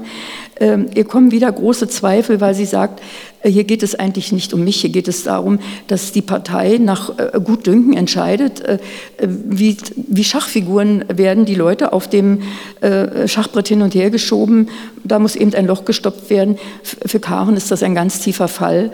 Und ähm, sie kann sich davon überhaupt nicht erholen. Sie äh, findet sich dann in die Arbeit rein beim äh, BMK, arbeitet dort, wird schwanger. Inzwischen ist sie dann auch ähm, geschieden von ihrem Mann, der erst die Aussetzung der Scheidung äh, ähm, plädierte, ist dann geschieden, wird schwanger, ähm, wird, äh, soll im Februar ein Kind zur Welt bringen. Ähm, ich muss das jetzt ein bisschen zusammenfassen, weil ich merke, meine Zeit läuft mir davon. Äh, Im Januar äh, merkt sie, dass sie, äh, im Februar soll das Kind geboren werden, im Januar merkt sie, dass, dass sie gar keine Kindstöne, gar keine Kindsbewegung mehr vernimmt. Sie geht ins, zum Arzt. Der Arzt sagt, ja, ich höre das mit dem Stethoskop, dem Bauch ist alles in Ordnung. Das Kind äh, bewegt sich und man hört auch Herztöne. Und äh, Karen verlangt ein CTG, das ist aber gerade kaputt im Bezirkskrankenhaus. Äh, sie können beruhigt sein. Sie geht nach Hause, sie ist aber nicht beruhigt. Am nächsten Morgen äh, wird sie wach, weil sie starke Blutungen bekommen hat. Ihr Mann fährt sie sofort in die Klinik gleich auf die Entbindungsstation. Dort ist das CTG in Ordnung. Ähm, der Arzt untersucht und ähm, das schnorchelnde Geräusch, was man bei so einem CTG hört, ist nicht mehr zu hören. Und der Arzt eröffnet ihr, ihr Kind lebt nicht mehr im achten Monat. Äh, für Kahan bricht natürlich eine Welt zusammen, für ihren Mann auch. Äh, sie fragt, sich, fragt den Arzt, wie, oder ihr Mann fragt, wie, wie, sie das jetzt, wie das gemacht wird, ob ein Kaiserschnitt gemacht wird. Nein, Karen muss das tote Kind auf ganz normalem Weg zur Welt bringen. Es ist äh, für sie so eine totale Ausnahmesituation. Also acht Monate hat sie sich auf das Kind, haben sich auf das Kind gefreut und ich beschreibe das hier, äh, ich will das jetzt hier nicht alles ähm, Sie legen dann einen Wehentropf und ich muss das Kind gebären unter fürchterlichen Schmerzen und äh, mein Mann darf nicht dabei sein und es ist alles, wie gesagt, ganz, ganz fürchterlich. Ähm, ja, äh, glücklicherweise äh, wird Karen ähm, nach einem Jahr, die, äh, das Kind hatte weiter keine, keine äh, Schäden. Ich war äh, kurz vorher fast gestürzt und Ähm, dabei war der Mutterkuchen abgerissen. Das hat aber leider Gottes keiner bei der Untersuchung festgestellt. Und das Kind wurde nicht mehr versorgt. Die, die Ärztin sagte zu mir, ihre beste Therapie ist, wenn Sie schnell wieder schwanger werden. Das wurde ich dann und habe einen wunderbaren Sohn bekommen. Meinen Sascha, der da auch sitzt. Und ähm, ja, und dann äh, äh, arbeitete ich weiter im BMK und irgendwann bei einer auch eine zentrale Parteiveranstaltung. In, in, äh, mein Mann arbeitete damals dann in, im äh, Institut für Halbleiterphysik. Er traf mein äh, Mann den äh, Chefredakteur des, äh, der Zeitung und ähm, fragte ihn, sag mal, gibt es eigentlich irgendeinen Grund, da war ich dann vier Jahre aus der Redaktion weg, dass Waltraud nicht, ja, Waltraud dann nicht mehr in die Redaktion zurückkommen kann? Und er sagte, nee, eigentlich gibt es gar keinen Grund, da müssen wir mal drüber reden. Und er kam dann zu uns nach Hause und es war für mich eine, eine skurrile Situation. Ich äh, hatte ihn ja lange nicht gesehen und äh, eigentlich hatte ich äh, Wut in mir, weil ich der Meinung war, er hätte es verhindern können, dass ich äh, dass ich sozusagen also schon mit der Degradierung nicht mehr Abteilungsleiter, nicht mehr äh, Mitglied des Kollegiums äh, irgendwo in der Nachrichtenredaktion arbeiten, das hätte ich alles hingenommen, aber mich dann noch so zu erniedrigen mit, äh, mit diesem Brief, mit Zeitungsartikel und dann mich aus der Redaktion zu schmeißen, das war alles ganz schlimm. Aber ich habe mir gedacht, ähm, ich möchte gern wieder in die Redaktion zurück und habe, ähm, habe mir das nicht anmerken lassen, weil ich dachte, ich bin ja, bin ja eigentlich in der Position der Bittstellerin und der hat gesagt, ich könne im nächsten Monat wieder anfangen. Und das ging dann ganz schnell, habe ich gedacht. Also ähm, ja, das ist ja natürlich auch wieder, war eigentlich auch wieder so, ähm, so eine Sache, dass man, dass man, wenn man will, das alles ganz schnell äh, machen kann. Und äh, ja, das äh, hat mich dann auch eigentlich gefreut. Ich bin dann wieder zurückgekommen ich muss mal sagen, habe natürlich eine Abteilung machen müssen, wo, oder ich gedacht, ah nee, möchte ich eigentlich nicht Parteileben war das. Ich wusste, die wollte keiner machen und, und die Seiten hat auch keiner so richtig gelesen. Und dann habe ich gedacht, aber ich, ich, hab hier, ich bin hier nicht äh, bei Wünsch dir was und ich musste, nehme das an und habe das auch gemacht. Und ähm, man konnte aber auch noch andere Beiträge schreiben. Manchmal konnte man sich so melden für bestimmte Dinge. Ich habe dann mal einen Beitrag geschrieben, äh, äh, unter der Überschrift, einen Beitrag für die Seite 2, ein Kommentar äh, unter der Überschrift, ähm, also der Gedanke war, äh, wenn der Kapitalismus äh, so marode ist, äh, warum bricht er da nicht zusammen, so ungefähr? Und da habe ich wirklich meinen Hirnschmalz ähm, verwendet und habe ihn geschrieben, habe versucht einigermaßen, wie gesagt, ordentlich zu Papier zu bringen, auch in Zeilenzahl und so. Und der nächsten Tag gucke ich in die Zeitung, da steht ein Beitrag darüber, dass die Bauern, äh, wird kommentiert, warum die Bauern die Kartoffelernte einbringen müssen. Da habe ich gedacht, na gut, das wissen die auch. Aber mein Beitrag erschien äh, nicht. Und äh, dann äh, habe ich den Chefredakteur gefragt und da hat er gesagt, mh, hm, ich sage, habe ich dann so viel falsch geschrieben? Naja, der passt nicht so in die Zeit. Äh, sicherlich äh, passt er auch deshalb nicht in die Zeit. Ich, kleine Journalistin von, von so einer Bezirkszeitung, da haben sich schon ganz andere Leute den Kopf zerbrochen darüber. Und ich äh, habe natürlich, äh, hätte solche Argumente äh, anführen müssen, dass die, sagen wir mal, die äh, ökonomische Überlegenheit des Kapitalismus ihn einfach so dazu fähig macht, dass er den Sozialismus noch eine Weile in die Tasche stecken könnte. ja, ähm, dann, es gab noch ein paar andere Beiträge, die von mir auch im Panzerschrank verschwanden. Der eine war über das, äh, damals wurde in den Ende der 70er Jahre das ähm, ähm, war das, gab es das Schweinezucht- und Mastkombinat in Eberswalde und dort wurde ein riesiger Schlacht- und Verarbeitungsbetrieb gebaut. Und vor dem, äh, schon vor der Eröffnung war da ein Pressetermin, ich wurde dorthin geschickt und durfte eine ganze Seite drei darüber schreiben. Ich habe die auch in äh, großer Begeisterung geschrieben und äh, ja, die kommt die nächsten Tage in die Zeitung. Sie kam auch nicht in die Zeitung. Dann wieder gefragt, ja, da gibt es noch ein paar Dinge dran und äh, wir müssen noch, und äh, also äh, sie erschien dann nicht. Ähm, ich habe dann ähm, im Nach, also nicht in, in diesem, äh, nicht, nicht gleich erfahren, äh, warum, aber ähm, wie viel später, äh, viele Jahre später, dann eigentlich erst nach der Wende, ähm, warum der Beitrag nicht erschienen ist, weil ähm, ich das wohl zu positiv geschrieben hatte und äh, dieses SVKE natürlich mit äh, Krediten aus dem Westen, mit, äh, hat mir dann ein, äh, Redakteur, ein Betriebszeitungsredakteur erzählt, äh, dass äh, zum Beispiel durften auch keine Militärs äh, in, dieses, äh, in dieses SVKE, weil dort mit irgendwelchen aus Flugzeugen irgendwelche Teile dort, nicht, nicht direkt die Teile, aber dort hat ein Flugzeugunternehmen mitgebaut aus dem Westen und so. Das wusste ich natürlich alles nicht, der hätte mir auch nie einer gesagt und ähm, ich glaube, wenn der Beitrag erschienen wäre, dann hätten im Westen alle gelacht und gesagt, na, das ist aber eine äh, Traumtänzerin, äh, die das da geschrieben hat. Und äh, vielleicht wollte der Chefredakteur mich auch davor bewahren und hat gesagt, nee, das können wir, können wir so nicht veröffentlichen. Ähm, die ähm, Entwicklung in der DDR ähm, schritt weiter voran, aber nicht zugunsten der DDR. Ähm, es ist so, es geht die zweite Hälfte der 80er Jahre. Da ähm, machen sich ja, ähm, wie gesagt, die Missstände in der DDR waren, werden größer. Die, ähm, die äh, Ausreisewelle setzt ein und ähm, sowohl in der Redaktion, allerdings auch immer nur untereinander, so in äh, kleineren Gruppen, äh, äh haben wir uns darüber unterhalten, haben gesagt, Mensch, das, das geht alles nicht so und das, es muss sich doch irgendwas ändern. Die müssen das doch oben sehen, äh, dass die Leute uns hier massenhaft weglaufen, dass hier, es muss Veränderungen geben aber es gab keine Veränderungen. Ähm, wie gesagt, die, ähm, äh, in der, in, in dem, im Westfernsehen man, hat man die, die Ströme der Leute, die, die in den Botschaften dort angekommen waren. Und, ähm, und wie gesagt, äh, es waren nur abwertende Kommentare nach dem, äh, äh, äh nach dem Motto von Honecker, also äh, wer da gehen will, der, dem, dem weinen wir keine Träne nach.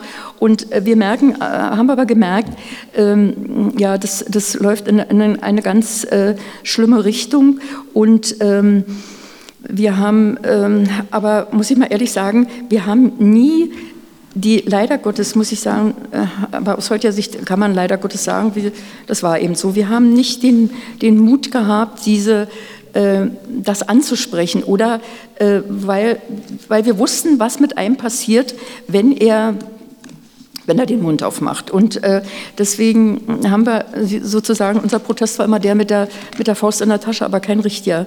Ähm, und ich, ähm, die Leute haben uns, auch bei mir da im Haus, die, die haben uns dann gesagt, Mensch, was ihr für eine Zeitung macht, also Nachbarn von uns, äh, das liest doch keiner. Und ich habe das dann immer noch versucht zu verteidigen. Mensch, wir, ähm, ihr müsstet, also das im Großen und Ganzen, ich dachte, meine Nachbarin, die sagt, du mal mit deinem Großen und Ganzen und so. Also die Verhältnisse wurden immer schlimmer. Dann äh, wurde, ich weiß nicht, ob Sie sich daran erinnern, der Sputnik verboten in der DDR und ich glaube, äh, das war so der, das endgültige, der endgültige Anfang vom Ende.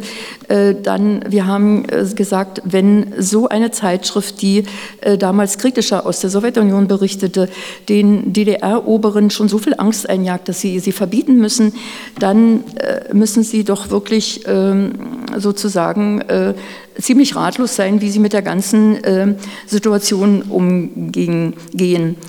Ähm, das ist dann, äh, wie gesagt, es wird, äh, die Situation wird immer komplizierter, die Leute äh, laufen weg. Äh, ich habe dann ein Kapitel geschrieben, der heißt Aufruhr und lähmende Stille.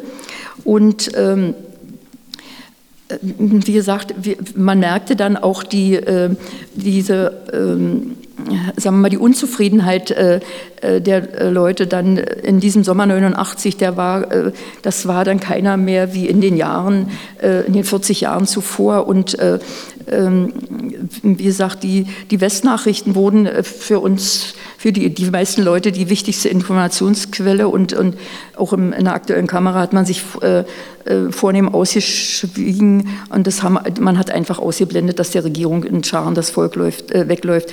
Und ähm, ich möchte nicht wissen, was in deren Redaktion, meinte ich jetzt die aktuelle Kamera, äh, ähm, abgeht. Die wissen doch genau, was hier los ist und müssen so tun, als ob alles Friede, Freude, Eierkuchen wäre. Einfach zum Kotzen regt sich Karen auf. Was soll da los sein? fragt Peter, pumpt zurück. Wird nicht anders sein als bei euch auch. Traut sich denn bei euch einer Klartext zu reden? Ihr wisst doch ebenso, was dann gerade, äh, was dann abgeht. Karen muss zustimmen. Die Leute von der aktuellen Kamera hat die Agitationskommission des ZK gewiss am ganz kurzen Gängelband. Geht, da geht nichts über den Sender, was nicht bei einer der Größen des Politbüros abgesegnet hat. Aber auch die Leitung zu den SED-Bezirkszeitungen ist nicht wesentlich länger. Gerade jetzt, wo alles auf Messerschneide steht, dürften sich die Telefone heiß laufen zwischen Berlin und den Bezirks, äh, Bezirksstädten. Ähm, das geht dann auch äh, so weiter. Äh, Sie wissen, dass sich in dieser Zeit ähm, die SPD gegründet hat, ähm, was äh, sozusagen den DDR-Oberen, wie gesagt, das muss eine totale Klatsche für die gewesen sein. Und auch in Frankfurt-Oder bildet sich die Gruppe des neuen Forum. Und wir werden, da muss ich jetzt mal die Seite suchen, wir werden eingeladen bzw. hinzitiert äh, zu einer Zusammenkunft mit dem neuen Forum. Das muss ich jetzt mal schnell finden. Es wird das, was Karen befürchtet, der Pranger. Wie ein Schaf, das zur Schlachtbank getrieben wird, fühlt sie sich auf dem Weg zu dem Termin. Organisiert hat ihm das auch in ihrer Stadt gebildete neue Forum. Auf der einen Seite des Tisches sitzen die Anklagenden in diesem Tribunal, auf der anderen die Journalisten der neuen Welt. Denen fliegt dann auch alles um die Ohren, was die neuen selbsternannten Volksvertreter an der Arbeit der Bezirksredaktion auszusetzen haben. Karen versucht, sich ihre Wut nicht anmerken zu lassen, mit der sie die Reden ihrer Gegenüber verfolgt. Hochmut und Häme schlägt den Zeitungsleuten entgegen. Die Mitglieder des Bürgerkomitees sehen, sehen, ihre Stunde der Abrechnung gekommen.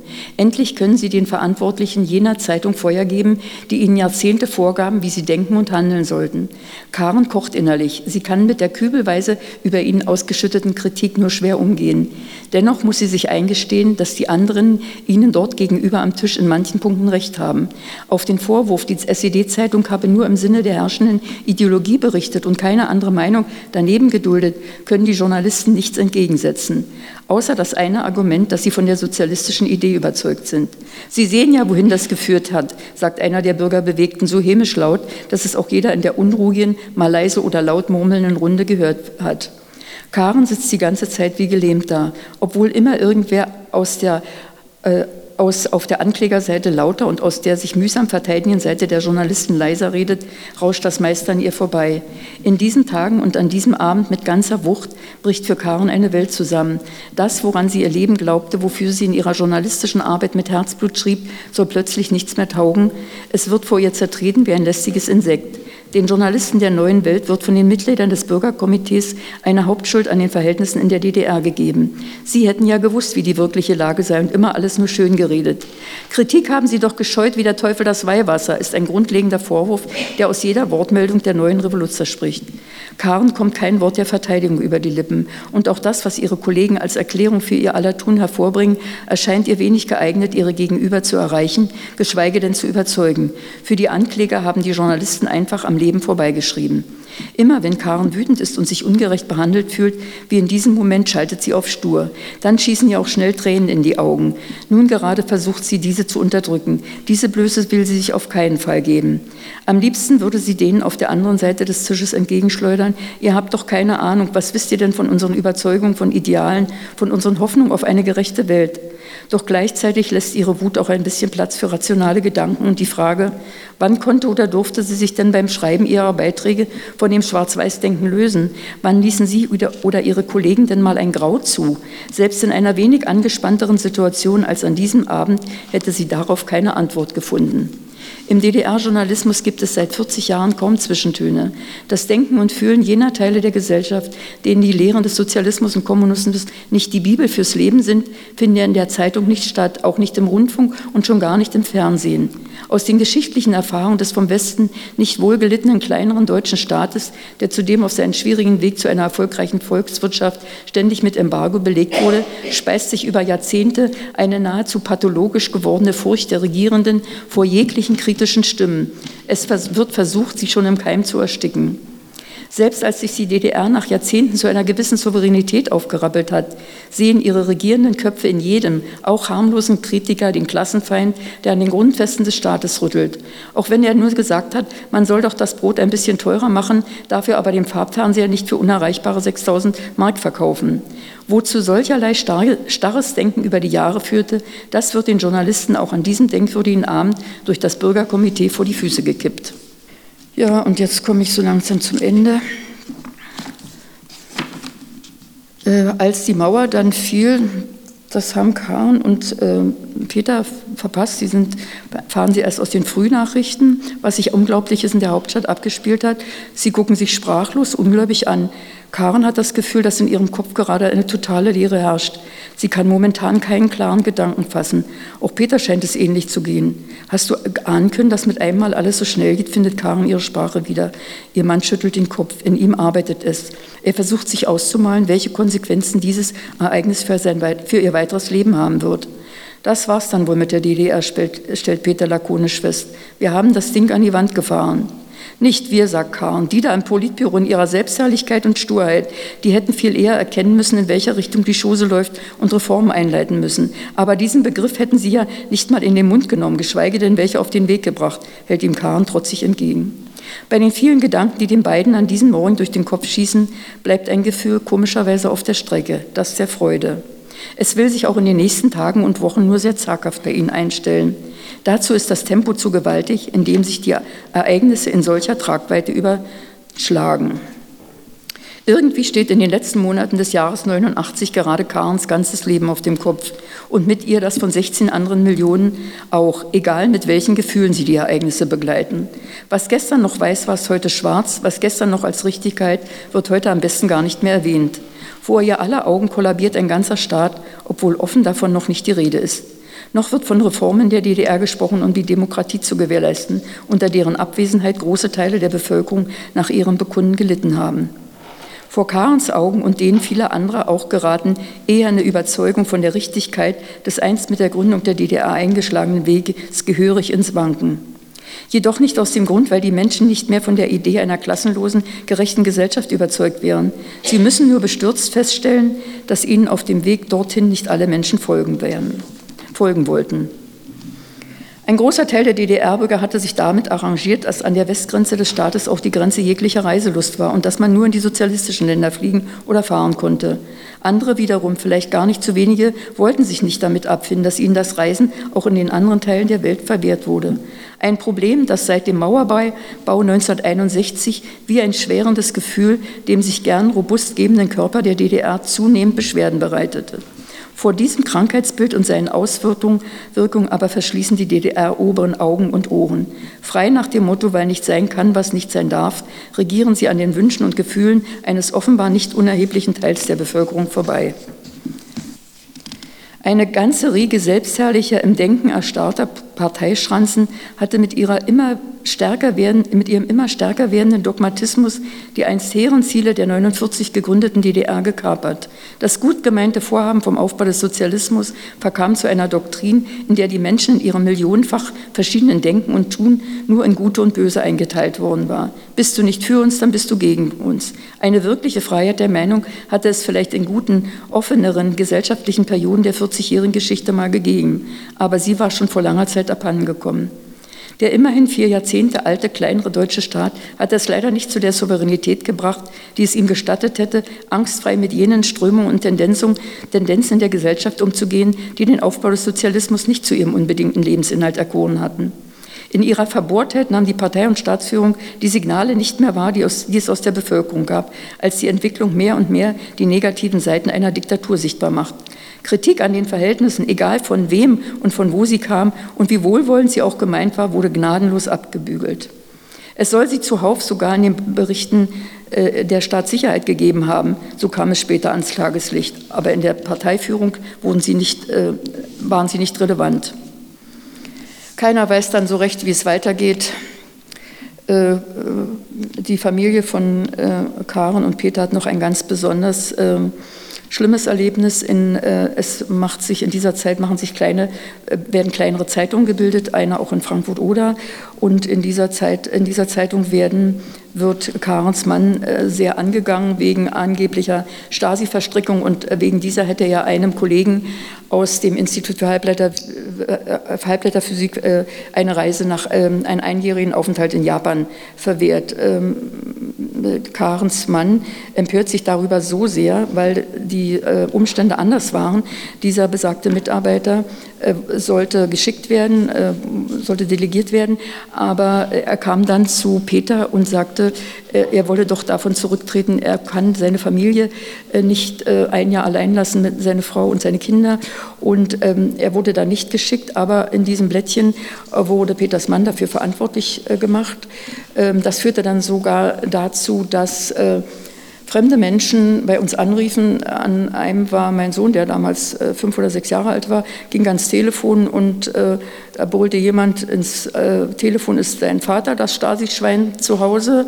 Und äh, mein Sohn wusste gar nicht, äh, was er sagen wollte. Und ich versuchte ihn dann ähm, zu beruhigen. Er konnte nicht fassen, was der Mann gerade über seinen Vater gesagt hatte. Und wie konnte man einem Sechsjährigen dann klar machen, dass es auch bösartige Menschen gibt und gerade in dieser Zeit nicht unterschieden wurde zwischen Wahrheit und Verleumdung. Mein Mann hat dann äh, diese Zeitung verklagt, die musste das zurücknehmen. Und aber natürlich an so kleiner Stelle. Aber ähm, das war dann ähm, sozusagen ähm, der Schluss äh, und meiner großen Überraschung äh, wurde dann äh, Peter sogar noch ähm, Verlagsdirektor äh, in der Zeitung. Ich habe gesagt, du brauchst dich da mit deiner Vergangenheit als Parteisekretär, brauchst du dich da nicht äh, vorstellen. Äh, dich nimmt da keiner, weil der Verlagsdirektor abgewählt wurde. Ähm, komischerweise hat die ganze Belegschaft ihn mit 100-prozentiger äh, Zustimmung gewählt. Er war dann ein Jahr Verlagsdirektor, hat die äh, Zeitung in eine GmbH übergeführt, äh, wollte dann eine Zusammenarbeit mit dem Bauer Verlag, aber das haben dann andere in ganz anderen Gremien entschieden, wie die Zeitungen in der DDR aufgeteilt wurden und wir sind dann zu einer ganz anderen Zeitung gekommen. Äh, Im Epilog schreibe ich, das Land, in dem Karen und Peter über Jahrzehnte lebten, gibt es nicht mehr. Es verschwand nicht leise, aber ohne dass Gewalt gegen Menschen angewendet wurde. Dennoch gleicht dieses Ereignis einem historischen Paukenschlag. Den beiden geht es dabei wie unzähligen anderen. Sie fühlen sich, als ob ihr Leben, ihre Körper in der Mitte durchgebrochen sind. Von heute auf morgen wird den 40 Jahren Erfahrung, Arbeit, Glücklichsein in ihrer bisherigen Gesellschaftsordnung jeglicher Wert abgesprochen. Mancher zerbricht daran. Karen und Peter hatten einen Traum, der sich nicht verwirklichen ließ. Das einzugestehen fällt ihnen schwer. Ebenso bedarf es vieler Mühen, aus ihrem bisherigen Leben und dem neuen wieder ein Ganzes zu schaffen. Es gelingt ihnen, weil sie couragiert genug sind, mit den neuen Möglichkeiten weiter ihr persönliches Glück zu finden. Ihr Land ist untergegangen. Karen und Peters Liebe zueinander jedoch hat alle Stürme überstanden. Das war's. Dankeschön.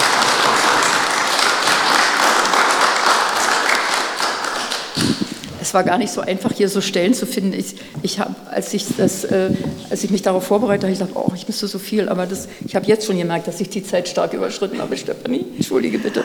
Okay, wir machen es kurz. Noch zwei, drei äh, kleine Fragen vielleicht an dich. Ähm, ich würde gerne damit einsteigen. Du hast ja am Anfang äh, gesagt, ihr hattet einen ständigen Spagat. Äh, bei jedem Artikel musste man nachdenken und man wollte ja auch keinem auf den Schlips treten und hatte seine Sachen im Kopf sowieso. Und am Ende bist du ja als Journalistin über was ganz anderes gestolpert. Das hättest du wahrscheinlich nicht geglaubt. Und äh, wir reden ja von einer Sache, die ist nicht 1950 passiert, sondern es war 1980. Im Westen waren die heißen 70er und äh, wir hatten den Sommer der Liebe und freie Liebe und im Osten haben wir ja sowieso geglaubt, wir sind total äh, alles andere als konservativ, äh, wir gehen an FKK. Wir hatten, glaube ich, die höchste Scheidungsrate in, weiß ich nicht, ganz Europa. Und dann äh, wird dann bei dir da diese Moralkeule geschwungen. Du hast dich ja sicherlich oft gefragt, wieso eigentlich? Äh, hast du eine Antwort darauf?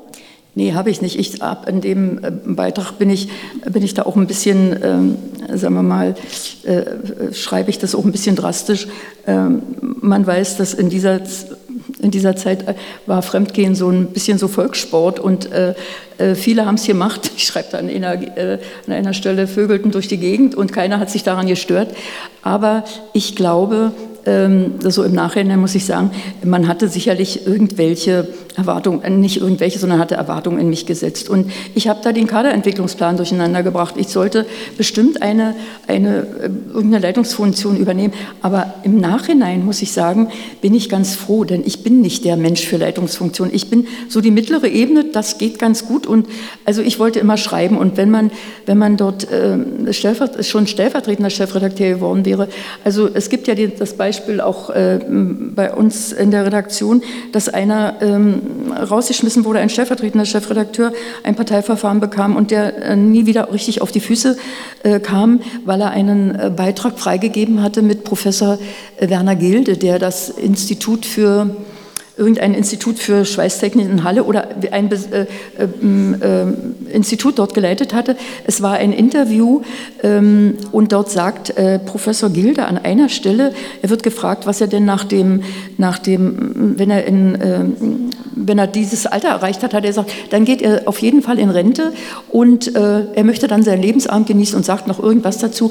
Und das wurde von den Zensoren in, an allerhöchster Stelle ausgelegt als er würde äh, dem äh, das Wort sprechen, dass so sozusagen die Altherrenriege aus dem Politbüro abtreten sollte. Also da wurden Dinge rein interpretiert, wo sich alle an den Kopf gefasst haben und wir waren der Meinung, das ist ein ganz toller Beitrag, äh, ja, der äh, äh, stellvertretende Chefredakteur hat auch ein Parteiverfahren bekommen und ähm, musste die Redaktion verlassen und äh, ist, glaube ich, die ganzen Jahrzehnte danach äh, äh, nie darüber hinweggekommen. Also es sind Dinge passiert, ähm, ja, warum an mir gerade, dass dieses Exempel statuiert wurde. Und ich hätte auch nicht gedacht, dass sie, wenn sie mich degradiert hätten, das habe ich ja auch geschrieben, das hätte ich alles noch verstanden, weil sie sagen, also die hat äh, unsere Erwartungen nicht erfüllt. Aber dann sozusagen immer noch nachzutreten, das hat mir besonders wehgetan dann. Ne? Aber so richtig, richtig, weiß ich auch nicht, warum ich das war. Das ähm, Jetzt hast du ja als Journalistin in, in, zwei Gesellschaftssystemen eigentlich gearbeitet. Also du bist in der DDR gestartet und hast dann noch äh, ja, viele, viele Jahre auch bei der Nachfolgezeitung, bei der Märkischen Oder-Zeitung gearbeitet. Äh, und ich glaube, mich zu erinnern, du hast mir mal gesagt, das schönste Jahr als Journalistin war eigentlich das erste Jahr nach der Wende. Warum? Also äh, wir haben äh, das, wenn man, ich habe jetzt gerade auch ein, ein Buch gelesen von einem Professor, der an der Universität in München lehrt, ähm, der lehrt dort zu Presserecht und ich fand das so interessant, der kommt auch aus der DDR, wie, der, wie der dann über das Presserecht dort lehrt, aber das war interessant und viele Journalisten, mit denen er gesprochen hat, haben das auch so bestätigt. Wir haben, als wenn eine Last von uns gefallen war, wir haben mit einmal schreiben können, was wir vorgefunden haben. Wir mussten nicht mehr, es hat überhaupt gar keiner mehr darauf Wert gelegt. Äh, also äh, klar wurden die Beiträge, die mussten reinpassen, die Überschrift musste passen und so, aber es wurde jetzt nicht mehr auf die, äh, dass es politisch korrekt war. Und wir haben ja, deswegen haben wir ja auch keinen kein Unsinn in die Zeitung geschrieben, aber wir haben das dann geschrieben, was gewesen ist. Und das war wie so ein, dieses eine Jahr war wie ein Befreiungsschlag. Aber ähm, das dauerte tatsächlich nur ein ein Jahr. Äh, dann, als das wieder, wie gesagt, in, in, andere Hände kam, die Zeitung, dann merkte man doch, ähm, dass es wieder andere Abhängigkeiten gab. Äh, was zuvor in der DDR überhaupt keine Rolle spielte, dass wir auf die Befindlichkeiten von Anzeigenkunden Rücksicht nehmen mussten. Das spielte mit einmal eine Rolle. Ähm, also dieses, dieses eine Jahr war, war frei von allen Zwängen und deswegen hat es mir so besonders gefallen. Und äh, wenn du sagst, ich habe in, in, ähm, zwei Systemen als Journalistin gearbeitet, dann muss ich eine ganz, eine ganz wichtige Lehre aus, aus, dieser, aus diesem ersten Teil meines Lebens ziehen. Wir haben, wenn wir geschrieben haben, immer nur eine Seite gefragt.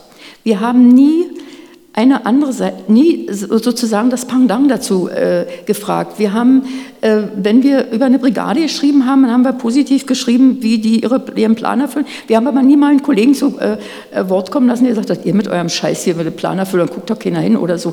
Also wir haben dieses, äh, diese, diese andere Seite, die haben wir nie zu Wort kommen lassen. Und das ist die wichtigste Lehre. Und das, so habe ich dann äh, versucht, auch in der dann weiterzuarbeiten. Und was heute noch ganz wichtig ist, was dazu kommt zu den 6W-Fragen, ist jetzt noch, von wem kommt die Information? Das ist auch noch was ganz Wichtiges. Die war, die war damals, ähm, ja, da hatten wir immer eigentlich sehr, waren da sehr beschränkt in unseren Informationsquellen.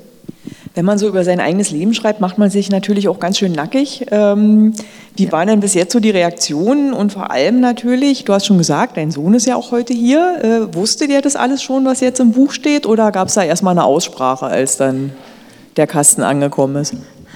du kannst dann gerne auch noch was dazu sagen. Wir können ja mal hier anfangen. Äh, ja, also äh, meine Kinder haben das natürlich gelesen, das Buch. Ähm, und anfangs, als ich es geschrieben habe, habe ich auch erst gedacht, also ich wollte es natürlich veröffentlichen, aber ich sage, wenn ich keinen Verlag finde, dann soll es wenigstens meine, meine Familie, meine Kinder lesen, damit die wissen, was, hat ihre, was haben ihre Eltern mal gemacht und warum haben sie was gemacht? Um, um auch, ähm, wie gesagt, im Nachhinein kann man, äh, kann man viel äh, selbstkritisch sagen und auch, äh, ich ertrage dann auch die Kritik von, von anderen, äh, aber wie gesagt, wir waren, wir waren so gefangen in unserem Denken und, und wir hatten, mehr oder weniger hatten wir uns selber so ein Korsett auch angelegt und äh, äh, aber wie gesagt, um die Frage zu beantworten, ja, man macht sich nackig. Also ich wollte das aber auch so ehrlich schreiben und deswegen, ich sage, die, die sechs Szenen lese ich jetzt hier lieber nicht vor. Also kann, kann man nachlesen. Aber wie gesagt, ähm, auch was ich über meine Familie schreibe, ähm, ich muss mal ehrlich sagen, meine Eltern haben das nicht mehr gelesen. Die sind, äh, ich muss ehrlich sagen, ich weiß nicht, ob ich es so ausführlich geschrieben hätte, das Trauma mit meinem Vater, wenn er das noch erlebt. Also ich hätte es ihm, glaube ich, nicht angetan, weil er das sicherlich nicht so gesehen hat. Und, und ähm, das Schlimme war, dass meine, ich weiß nicht, ob das anderen auch so geht, wir haben viel zu wenig äh, mit den Eltern, Eltern geredet. Ich wusste zu wenig über meinen Vater, was der im Krieg erlebt hatte. Äh, er sagte mir mal, dass er beim, äh, beim Warsch im Warschauer Ghetto dabei war, bei dem Aufstand im Warschauer Ghetto. Er war aber bei der Wehrmacht, also der war da nicht auf der Seite der Juden, die da waren. Aber darüber hat er dann nie gesprochen und das muss ihn auch sehr bedrückt haben. Oder von meiner Tante habe ich zum Beispiel erfahren, dass meine Mutter äh, die noch sehr jung war, als die ähm, äh, Rote Armee dann kam, unter einem, äh, damit sie nicht vergewaltigt wird und sich unter einem Kohlenhaufen versteckt hat. Von, äh, durch die Familie wurde sie versteckt und die äh, Russen haben dann auch gesucht und haben sie aber nicht gefunden. Und meine Mutter, als sie dann dort vorkam, hat tagelang oder einen ganzen Tag lang nur geschrien, weil sie völlig traumatisiert war. Hat mir meine Mutter nie erzählt. Ich, ich wusste das überhaupt nicht aus ihrer Vergangenheit. Meine Tante, die noch lebt, die hat mir das gesagt, hat dir das Mutti nie gesagt. Nee. Und das sind so Dinge, ähm, die man nicht erfahren hat, mit denen, äh, über die man nicht gesprochen hat. Und ähm, wie gesagt, sicherlich gibt es auch im Leben meines Vaters, der hat mit sieben Jahren seine Mutter bereits verloren, äh, Dinge, die ihn sehr belastet haben, die ihn auch vielleicht gebracht haben äh, zum Trinken und dann vielleicht auch in der Ehe manches nicht so äh, funktionierte. Aber meine Eltern konnten über ihre Probleme nie reden. So, jetzt wollen wir natürlich noch die Gegen, die andere Seite hören. Also, hast du das alles schon gewusst oder hast du das Buch dann gelesen und hast gesagt, meine Schwarte, meine Eltern? Nee, also alles wusste ich nicht, ähm, aber sehr vieles, weil ich glaube, wir haben es eben anders gemacht. Wir haben über alles geredet, immer schon. Und äh, manches Detail wusste ich nicht. Äh, man hört doch nicht jeden Tag das erste Mal mit denen, wo die Eltern Sex haben. äh, ist nicht tägliches Thema bei uns. Nee, aber es war äh, sehr schön auch mal so eine, wie so eine Zusammenfassung. Man hat ja immer so Bruchteile, was man so aus der Kindheit, aus, der, aus seinem Leben so mitkriegt. Und so hat man mal wirklich eine Zusammenfassung und vieles war auch mir gar nicht so bewusst. Ne? Also da, äh, das kriegt man erst in der Fülle, wenn man die ganze Geschichte mal so sieht, dann kriegt man das besser greifbar. Und ähm, ja, ich habe es sehr genossen, das Buch. Äh, war natürlich für mich noch ganz anders bewegend als für jemand Dritten, weil es ein Stück weit meine eigene Geschichte ist und äh, hat mir viel Spaß gemacht, ja. So, nun stehe ich schon hier. Gibt es denn noch Fragen aus dem Publikum an Frau Tuchen? Mich würde mal interessieren, ob Sie überhaupt mal Gedanken dran äh, oder darüber nachgedacht haben, mal zu einer anderen Zeitung zu gehen. Sie haben ja gesagt, Sie waren schon als Schüler, als Schülerin bei der Redaktion damals mhm. und dann Praktikum und waren eigentlich immer da. Ich meine, klar gab es die Zeitungen der Blockparteien, aber es gab ja noch die Wochenpost, die für dich, NBI und was weiß ich alles noch. Gab es da nie so, naja, Vorstellungen oder Träume oder Wünsche von Ihnen, mal vielleicht da nachzufragen oder war das so schwer, dass man eben in solche vielleicht auch geschlossene Gesellschaften gar nicht reinkam? Äh, also die Gedanken habe ich mir gar nicht gemacht, muss ich ehrlich sagen. Ähm, was ähm, äh, auch die wurden ja nicht äh, geführt, ohne dass da die Partei reinredete in diese äh, Zeitung. Aber ich, da muss ich mal sagen, da habe ich mich gar nicht getraut. Ich glaube, wenn ich äh, mich an die Wochenpost zum Beispiel gewendet hätte und gesagt, ich möchte ein Volontariat bei Ihnen machen, ich glaube, die hatten da so, da kann man nur mit Beziehungen ran oder so. Das war schon einfacher in äh, so eine, und selbst bei, als wir dann zur äh, Aufnahme beim, war ja auch eine Prüfung, die wir dann machen mussten zum Volontariat. Also die war schon ziemlich ziemlich haarig und wir mussten, wurde einiges Allgemeinwissen abgefragt, aber ich, da war mein Selbstbewusstsein, ehrlich gesagt, nicht so groß, dass ich mich getraut hätte, bei irgendeiner, bis ich NBI oder irgendeiner Zeitung. Äh, anfangs hatte ich noch natürlich die Flitzidee, irgendwo mal ins Ausland als Korrespondentin zu gehen. Meine einzelnen äh, Auslandsberichte, die habe ich dann aus äh, Vitebsk, Bielorussland gemacht, ne? aber ansonsten, nee, da, da habe ich mich nicht getraut, muss ich ehrlich sagen, das mangelndes Selbstbewusstsein, aber das wäre, ja, vertane Chance. Ja. ja. So, noch weitere Fragen? Alle Fragen beantwortet? Ah, doch, da gibt es noch eine. Ha, ha, ha. Ich kann ja auch so laut sprechen, dass man es hört. Nein, mich würde einfach mal interessieren, ähm, ob Sie äh, Tagebuch geführt haben oder ob Sie das jetzt im Nachhinein äh, alles aufgeschrieben haben. Also, weil mich beschäftigt auch gerade so sehr die Familiengeschichte und, und dann kommt man auch mhm. äh, darauf äh, zu dem eigenen Erleben, was mhm. die Kinder eben noch nicht erfragt haben, obwohl wir auch versuchen, mhm. mit unseren Kindern über alles zu sprechen. Aber äh, ich stelle mir das unheimlich schwer vor, im, Nachhinein sowas aufzuschreiben. Aber vielleicht haben Sie schon mhm. Aufzeichnungen geführt. Nee, habe ich gar nicht. Also selbst meine Kinder haben mich gefragt, oder auch andere Leute, äh, die haben gefragt, wie, hast du da irgendwas aufgeschrieben gehabt? Komischerweise, immer wenn ich dann weiter nachgedacht habe, fielen mir dann immer noch andere Sachen ein. Und dann muss ich nochmal sagen, aber zu den äh, Ereignissen, die so um, um die Wende dann waren, da wusste ich natürlich, habe ich mich an einiges erinnert, was so in Frankfurt-Oder gewesen ist. Aber da habe ich auch nochmal nachgeschlagen, dass ich da nicht die Daten Daten durcheinander bringe. Also da war äh, Mr. Google mir denn doch eine, eine Hilfe. Aber ansonsten, mich wunderte das selbst, als ich als ich das, das alles zusammengetragen habe. Und ich habe mir, ähm, äh, also für das äh, Gerüst dieses Buches habe ich mir natürlich vorher Notizen gemacht, ne, dass ich, ich habe nicht so einfach losgeschrieben, sondern äh, habe da schon so ein, äh, ja, ein Gerüst gemacht. Was ich noch sagen wollte, äh, ähm, ich habe dieses Buch äh, auch Freunden aus dem Westen Deutschlands zum Lesen gegeben. Und was mich da unwahrscheinlich gefreut hat oder auch erstaunt hat, dass die immer wieder gesagt haben, das hätten wir überhaupt nicht gedacht. Äh, wie das bei euch vonstatten ging, äh, das wussten wir nicht. Wir, das können wir, können wir uns überhaupt gar nicht vorstellen. Und äh, Mensch, wenn wir bei euch gelebt hätten, wir hätten, das auch, wir hätten uns auch für den Staat eingesetzt. Und, äh, und dann äh, in den Gesprächen kam ja dann immer so raus, auch was so die geschichtlichen Hintergründe da, äh, betrifft. Da habe ich dann zum Beispiel zum ersten Mal von Leuten, die sind vielleicht zwei, drei Jahre älter als ich, erfahren, dass bei denen im Geschichtsunterricht zum Beispiel ähm, die Jahre von 33 bis 45 überhaupt nicht gelehrt wurden. Da war mit der Weimarer Republik Schluss und dann war nach 45, dann wurde die BRD gegründet, DDR und so.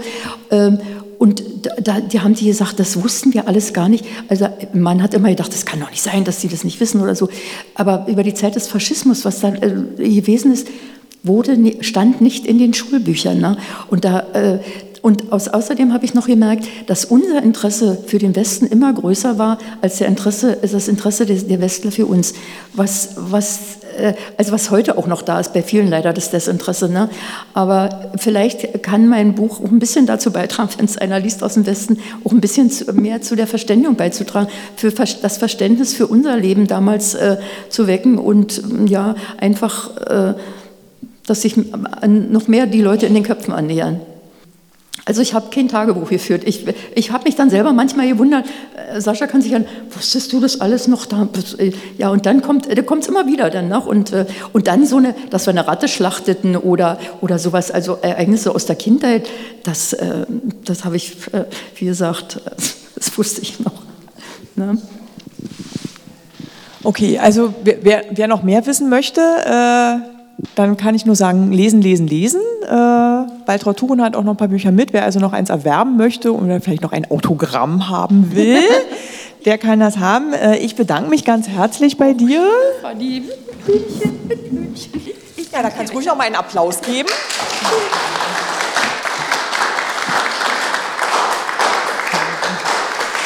Ja, und äh, lade Sie jetzt schon äh, ganz herzlich ein. In einer Woche, äh, am 21. haben wir die letzte Lesung in unserem Lesemonat Mai. Da wird unsere Burgschreiberin Mae Schwinghammer ihre Abschlusslesung geben, die sie allerdings Antrittslesung nennt. Und äh, wenn Sie also Lust haben, freuen wir uns ganz doll, Sie dann auch hier zu begrüßen. Schönen Abend noch für Sie. Und ich bedanke mich ganz herzlich, dass Sie hier kommen sind.